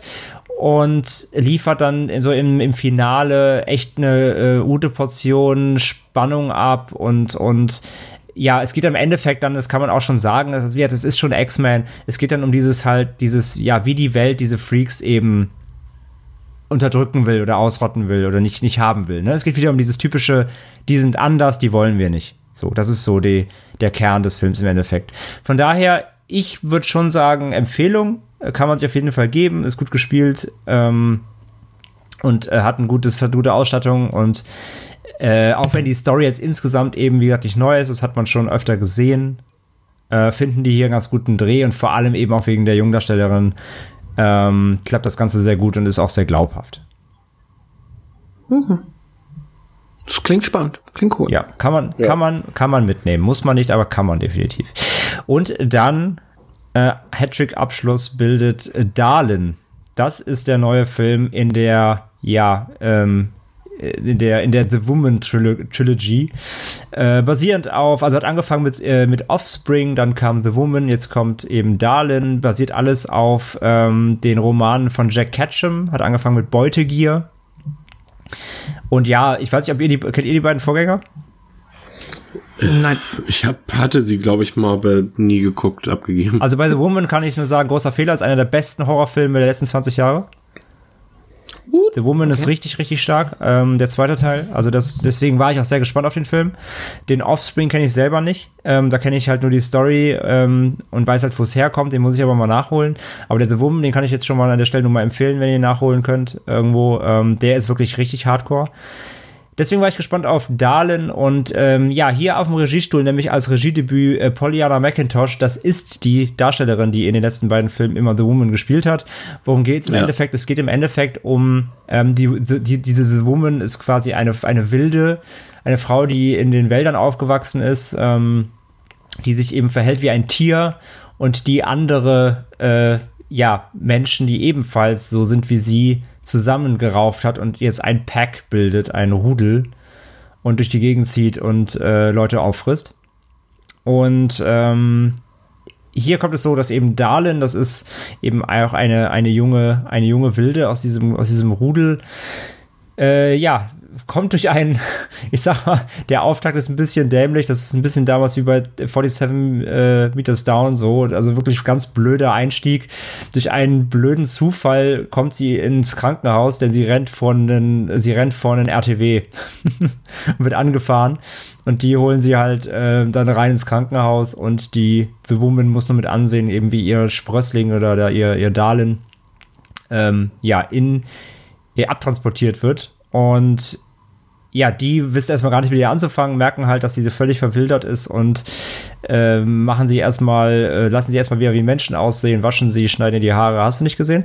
Und dann kommt es so, dass äh, ein Bischof davon erfährt und denkt sich, ah, unser Gotteshaus braucht dringend mal wieder eine gute PR-Stand. Äh, wir holen die jetzt zu uns und machen die, ja, gliedern die wieder in die Gesellschaft ein und verkaufen das nachher als Gotteswerk durch unser Haus quasi. So, das ist so der, das ist die Story im Endeffekt. Und gleichzeitig versucht natürlich diese Woman mit ihrem Pack ähm, sie da wieder rauszuholen. Der Film versucht sich halt die ganze Zeit extrem hardcore an Kirchenkritik. Das ist aber auch nicht, das ist keine Metaebene, das ist einfach Holzhammer. Ähm, fängt, fängt, ja gut, das ergibt sich ja schon aus dem Plot, Fängt an ne? in der ersten Szene schon, wo irgendein, irgendein Mann da irgendwie sitzt und sie meißeln über ihm so ein Rass an die Wand, der guckt so hoch und es sieht halt ein Kreuz und Äh, und er geht halt einfach und sagt, ja, hier lasse ich mich aber nicht behandeln. So, solche Sachen. Also so, so auf der Ebene sind wir hier, ne? Also so richtig, richtig billig. Ähm, und dann alles drin halt von, ja, der Bischof da in dem, in dem, in dem Waisenheim, diesem Pflegeheim, äh, begrapscht natürlich die kleinen Mädchen und natürlich ist er ein Pädophiler und ach, das ist halt alles drin, was erstmal die Kirche so äh, in schlechtes Licht rückt. Das ist alles ja nett, aber eben sowas von Holzhammer, dass man darüber eigentlich gar nicht groß sprechen braucht. Ähm, ich kann einfach nicht viel zu dem Film sagen, weil er einfach schlecht war, leider. Er, es geht wirklich ganz einfach nur darum, dass sie in diesem Pflegeheim ist, dass sie sprechen lernt, ähm, dass sie, dass sie natürlich auch irgendwie dann mal wieder, dass sie von dieser Welt natürlich nichts versteht, dass sie anfängt, andere Kinder mal zu beißen, weil sie halt normalerweise ja Menschenfleisch gegessen hat, in der Wildnis auch unter anderem. Ähm, das, und gleichzeitig diese Woman schließt sich draußen einem, einem, äh, einem Verbund von Obdachlosen an, und obwohl sie nicht mal sprechen kann, schafft sie es, diese Obdachlosen davon zu überzeugen, dass sie jetzt dieses Gotteshaus stürmen müssen. Und das ist dann der, der zweite Plot, dass sie da eine, eine Revolte in das Gotteshaus planen, um das da, um die Darlehen da rauszuholen und so. Und das ist alles so, alles so uninspiriert. Das ist irgendwie alles. Nee, also man weiß schon ganze Zeit wirklich, du weißt die ganze Zeit, worauf es hinausläuft. Da gibt es keine Überraschungen, da gibt es jetzt keine tollen Twists, da gibt es nicht mal großartige Einzelmomente. Es läuft alles vor sich, plätschert halt vor sich hin nimmst die Kirchenkritik mit, wie gesagt, die halt so super offensichtlich ist. Und dann im Endeffekt gibt's halt den Payoff mit der Revolte und irgendwie Kirche gegen, gegen Wildlinge und dann ist Ende. So. Also es ist wirklich so, ja, hättest du dir auch sparen können. Hm. Ja, ich, der Trailer sah auch schon wirklich überhaupt nicht gut aus. Also da war ich sehr, sehr ähm, abgetan. Ja, also ja. leider echt, also ich, ich muss mal Offspring gucken, äh, aber nach The Woman eben, wie gesagt, ich absolute Empfehlung für euch beide auch und auch für, für die Hörer. Wer The Woman nicht kennt, auf jeden Fall nachholen, der ist großartig. Ähm, ich mir schon auf die nach gesetzt. The Woman ist dann so ein tiefer Fall, so ein Abschluss dieser Trilogie. Ähm, ja, das hätte Paulina McIntosh vielleicht mal nicht selber machen sollen, lieber. Und das ist echt, echt sehr schade. Und auch, der ist auch sonst echt gut besetzt. Irgendwie Lauren äh, Kenny drin, Brian, Brian Bett dabei aus 12 Years a Slave ähm, Nora Jane Noon dabei aus The Decent und Doomsday. Also echt eigentlich ganz gute Riege an Schauspielern auch. Und also ist auch an sich ganz gut ausgestattet, so der Film an sich, so von den Bildern. Eigentlich alles okay, aber der Plot, der Plot einfach und die, der, der Unterhaltungswert geht halt wirklich fast gegen Null, muss man leider sagen. Von daher kann man sich meiner Meinung nach leider auch sparen. Ich habe mir Tone Deaf angeguckt als einziger bis jetzt. In dem Film geht's um eine junge Frau, die ihren Job verliert und die ihre aktuelle Beziehung auf recht witzige Art und Weise beendet. Das ist wirklich eine, eine der besseren Szenen im Film, so viel sei schon mal vorweggegriffen. Und ähm, um so ein bisschen jetzt zur Ruhe zu kommen, mietet sie übers Wochenende so, so, so ein Country House an von einem, von einem Witwer, der, ja, wie sich rasch herausstellen wird, einige ähm, äh, Probleme hat im Geiste drücken wir es mal so aus. Und äh, diese, diese, dieser Konflikt, der sich daraus entspinnt, aus diesem psychopathischen äh, älteren Mann gespielt von und, und wirklich gut gespielt äh, von Robert Patrick, also von diesem Mann und, und der jungen Dame, die halt auch aus, natürlich aus verschiedenen Generationen stammen und äh, quasi dadurch aufeinandertreffen und sich äh, Konflikte ergeben. Ähm, klingt, sieht im Trailer seltsam aus, klingt auf dem Papier seltsam, äh, ist dann auch als Film tatsächlich relativ seltsam. Also äh, gedreht wurde der Film von Richard Bates Jr., der damals äh, unter anderem äh, mit Excision ja durchaus für Furore sorgte. Wie hieß noch sein Nachfolgerfilm, der ja auch ganz gut wegkam? Äh, André? Ähm, ja. Red mal weiter, ich guck kurz nach. Ja, guck mal. Ähm, ja, also der Film ist gar nicht so einfach. Also das ist eigentlich im, im Prinzip eine, eine Horrorsatire, die handwerklich gut gemacht ist. Die ist äh, wirklich gut gefilmt. Also auch, auch sage ich mal, wenn wir jetzt mal so den Schnitt des Fantasy-Filmfests bis jetzt äh, nehmen. Suburban Gothic. Der lief genau. auch auf dem Filmfest. Der war auch ganz gut, ja. Ja. Ist der, ist der im Schnitt überdurchschnittlich gut gefilmt. Der hat einen hippen Soundtrack, so einen Hipster-Soundtrack, der aber perfekt passt. Auch die Besetzung ist wirklich gut, aber die Geschichte und die Art, wie sie erzählt wird, die können irgendwie mit den handwerklichen Dingen dann nicht so, ja. Mithalten. Oder? Mithalten, mhm. ne? Also das ist einfach von allem zu wenig oder zu viel. Also in dem Fall, das, der Film will halt irre sein und das Drehbuch will irre sein, aber es ist irgendwie nicht so irre genug, dass du davon überrascht wirst. Auch ähnlich, jetzt nicht ganz so schlimm wie bei Porno, aber der Film will halt irgendwie auch witzig sein und ist es dann auch nicht mal so wirklich ansatzweise. Auch die Satire verläuft ins Nichts. Gruselig ist der Film ohnehin nicht, weil es in dem Sinne auch kein Horrorfilm ist, aber auch die Spannung fehlt und das zieht sich und zieht sich durch den Film wie Kaugummi und das, obwohl der Film sehr kurz ist. Ich weiß nicht, bei welchem Film du das vorhin noch gesagt hattest, André, aber auch hier kurze Laufzeit und trotzdem fühlt sich der Film wie eine halbe Ewigkeit an. Ja, da gab's, Ähm, da gab's so also- ein paar halt. Da, das ist, das, Ja. das hast du ein paar gehabt auf dem Filmfest, ja. Auch bei Porno ja auch Ja. und so, ja. Ja, zieht sich so ein bisschen durchs Programm, zumindest äh, den heutigen Teil. Ähm, ja, also schwierig. Also klar, also die, die, die Performance von Robert Patrick ist wirklich sehenswert. Also wenn man jetzt eh schon Karten hat, dann äh, für den Film, dann sollte man sich eher auf Robert Patrick freuen und äh, da so ein bisschen äh, das Hauptaugenmerk drauf legen. Aber ansonsten kann ich den Film ehrlich gesagt nicht empfehlen. Also das, ähm, ja, nee, war leider auch nix, muss ich ganz ehrlich sagen. Ja, schade, schade. Schade. Gut, dann komme ich noch zu einem, äh, einem letzten Koreaner. Und zwar The Gangster, The Cop, äh, nee, the, Co the Gangster, The Cop, The Devil, so. Von äh, Lee Von Tae ist äh, ein, aber nicht auch Regiedebüt gewesen. Ähm, in der Hauptrolle mit dem großartigen Madong Seok, beziehungsweise äh, der heißt, der hat jetzt umbenannt für internationale Produktionen, weil er jetzt auch mehr in, in Hollywood ja irgendwie ankommen will. Äh, heißt jetzt Don Lee, nennt er sich jetzt. Ähm, kennen vielleicht einige Kulisseure aus Train to Busan oder auch äh, The Good, The Bad and The Weird oder der wird jetzt auch nächstes Jahr in dem hier Marvels Eternals äh, eine Serie spielen. Ja. Ähm, großartiger Typ auf jeden Fall, ich sehe den immer gerne. Und, ähm, und zudem in der Hauptrolle auch Kim Woo-yeol, den kennt man aus, vielleicht aus Forgotten, wer ihn auf Netflix vielleicht gesehen hat, ist auch so ein koreanischer Thriller. Oder auch aus der Realverfilmung von Jinro Wolf Brigade, äh, da hat er auch die Hauptrolle gespielt. Ähm, ja, die beiden bilden so das, äh, das die Speerspitze ähm, äh, mit Madong Seok als Gangsterboss und Muyol als äh, Polizist. Und ja, worum geht's im Endeffekt? Es geht darum, dass ein ähm, ja, ein Serienmörder ist unterwegs in der Stadt, der Leute mit dem Auto anfährt und wenn sie dann gucken wollen, was, äh, ob es eine Beule gab, schicht er sie ab. ähm, ganz perfide. Und ja, der, der Polizist ist halt an dem Fall dran, ähm, gespielt von Muyul und äh, ja, kommt nicht weiter, der hinterlässt keine Spuren, es gibt keine Augenzeugen. Er macht das sehr, sehr geschickt und entgeht immer wieder der Polizei. Und eines Tages findet der Serienkiller ein neues Opfer und das ist ausgerechnet eben äh, Madong Seok, der Gangsterboss.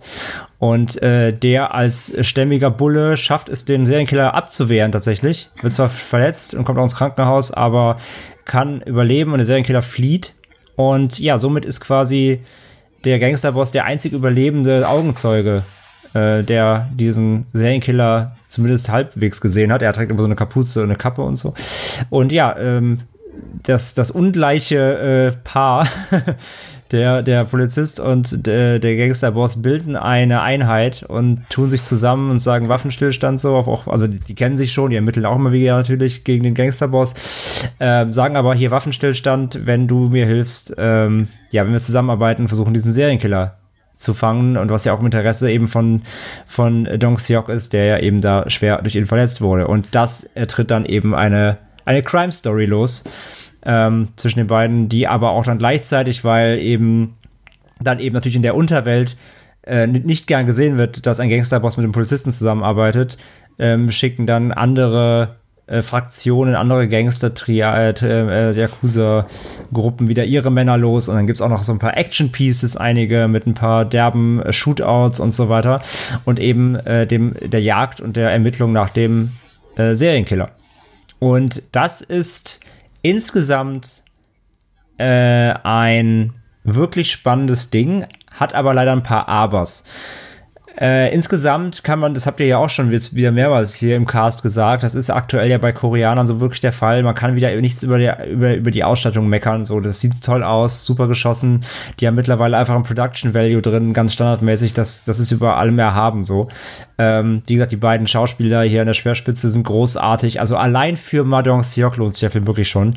Der hat wieder so geile Szenen. Es gibt eine Szene im Film, die habe ich dreimal zurückgespült und nochmal geguckt, weil die so gut ist. Ähm, da, also quasi ist eine Szene, die löst so eine Situation auf, eine angespannte Situation. Und der löst es halt so auf, wie man es eigentlich nicht macht in Filmen, aber durch Madong Seok wirkt die so lustig. Also nicht, also die ist einfach gut. Die, die, die, da, da, da kommst du aus dem Feiern nicht mehr raus aus dem Moment so. Also allein für ihn ist es wieder großartig. Er hat echt ein paar richtig tolle Szenen.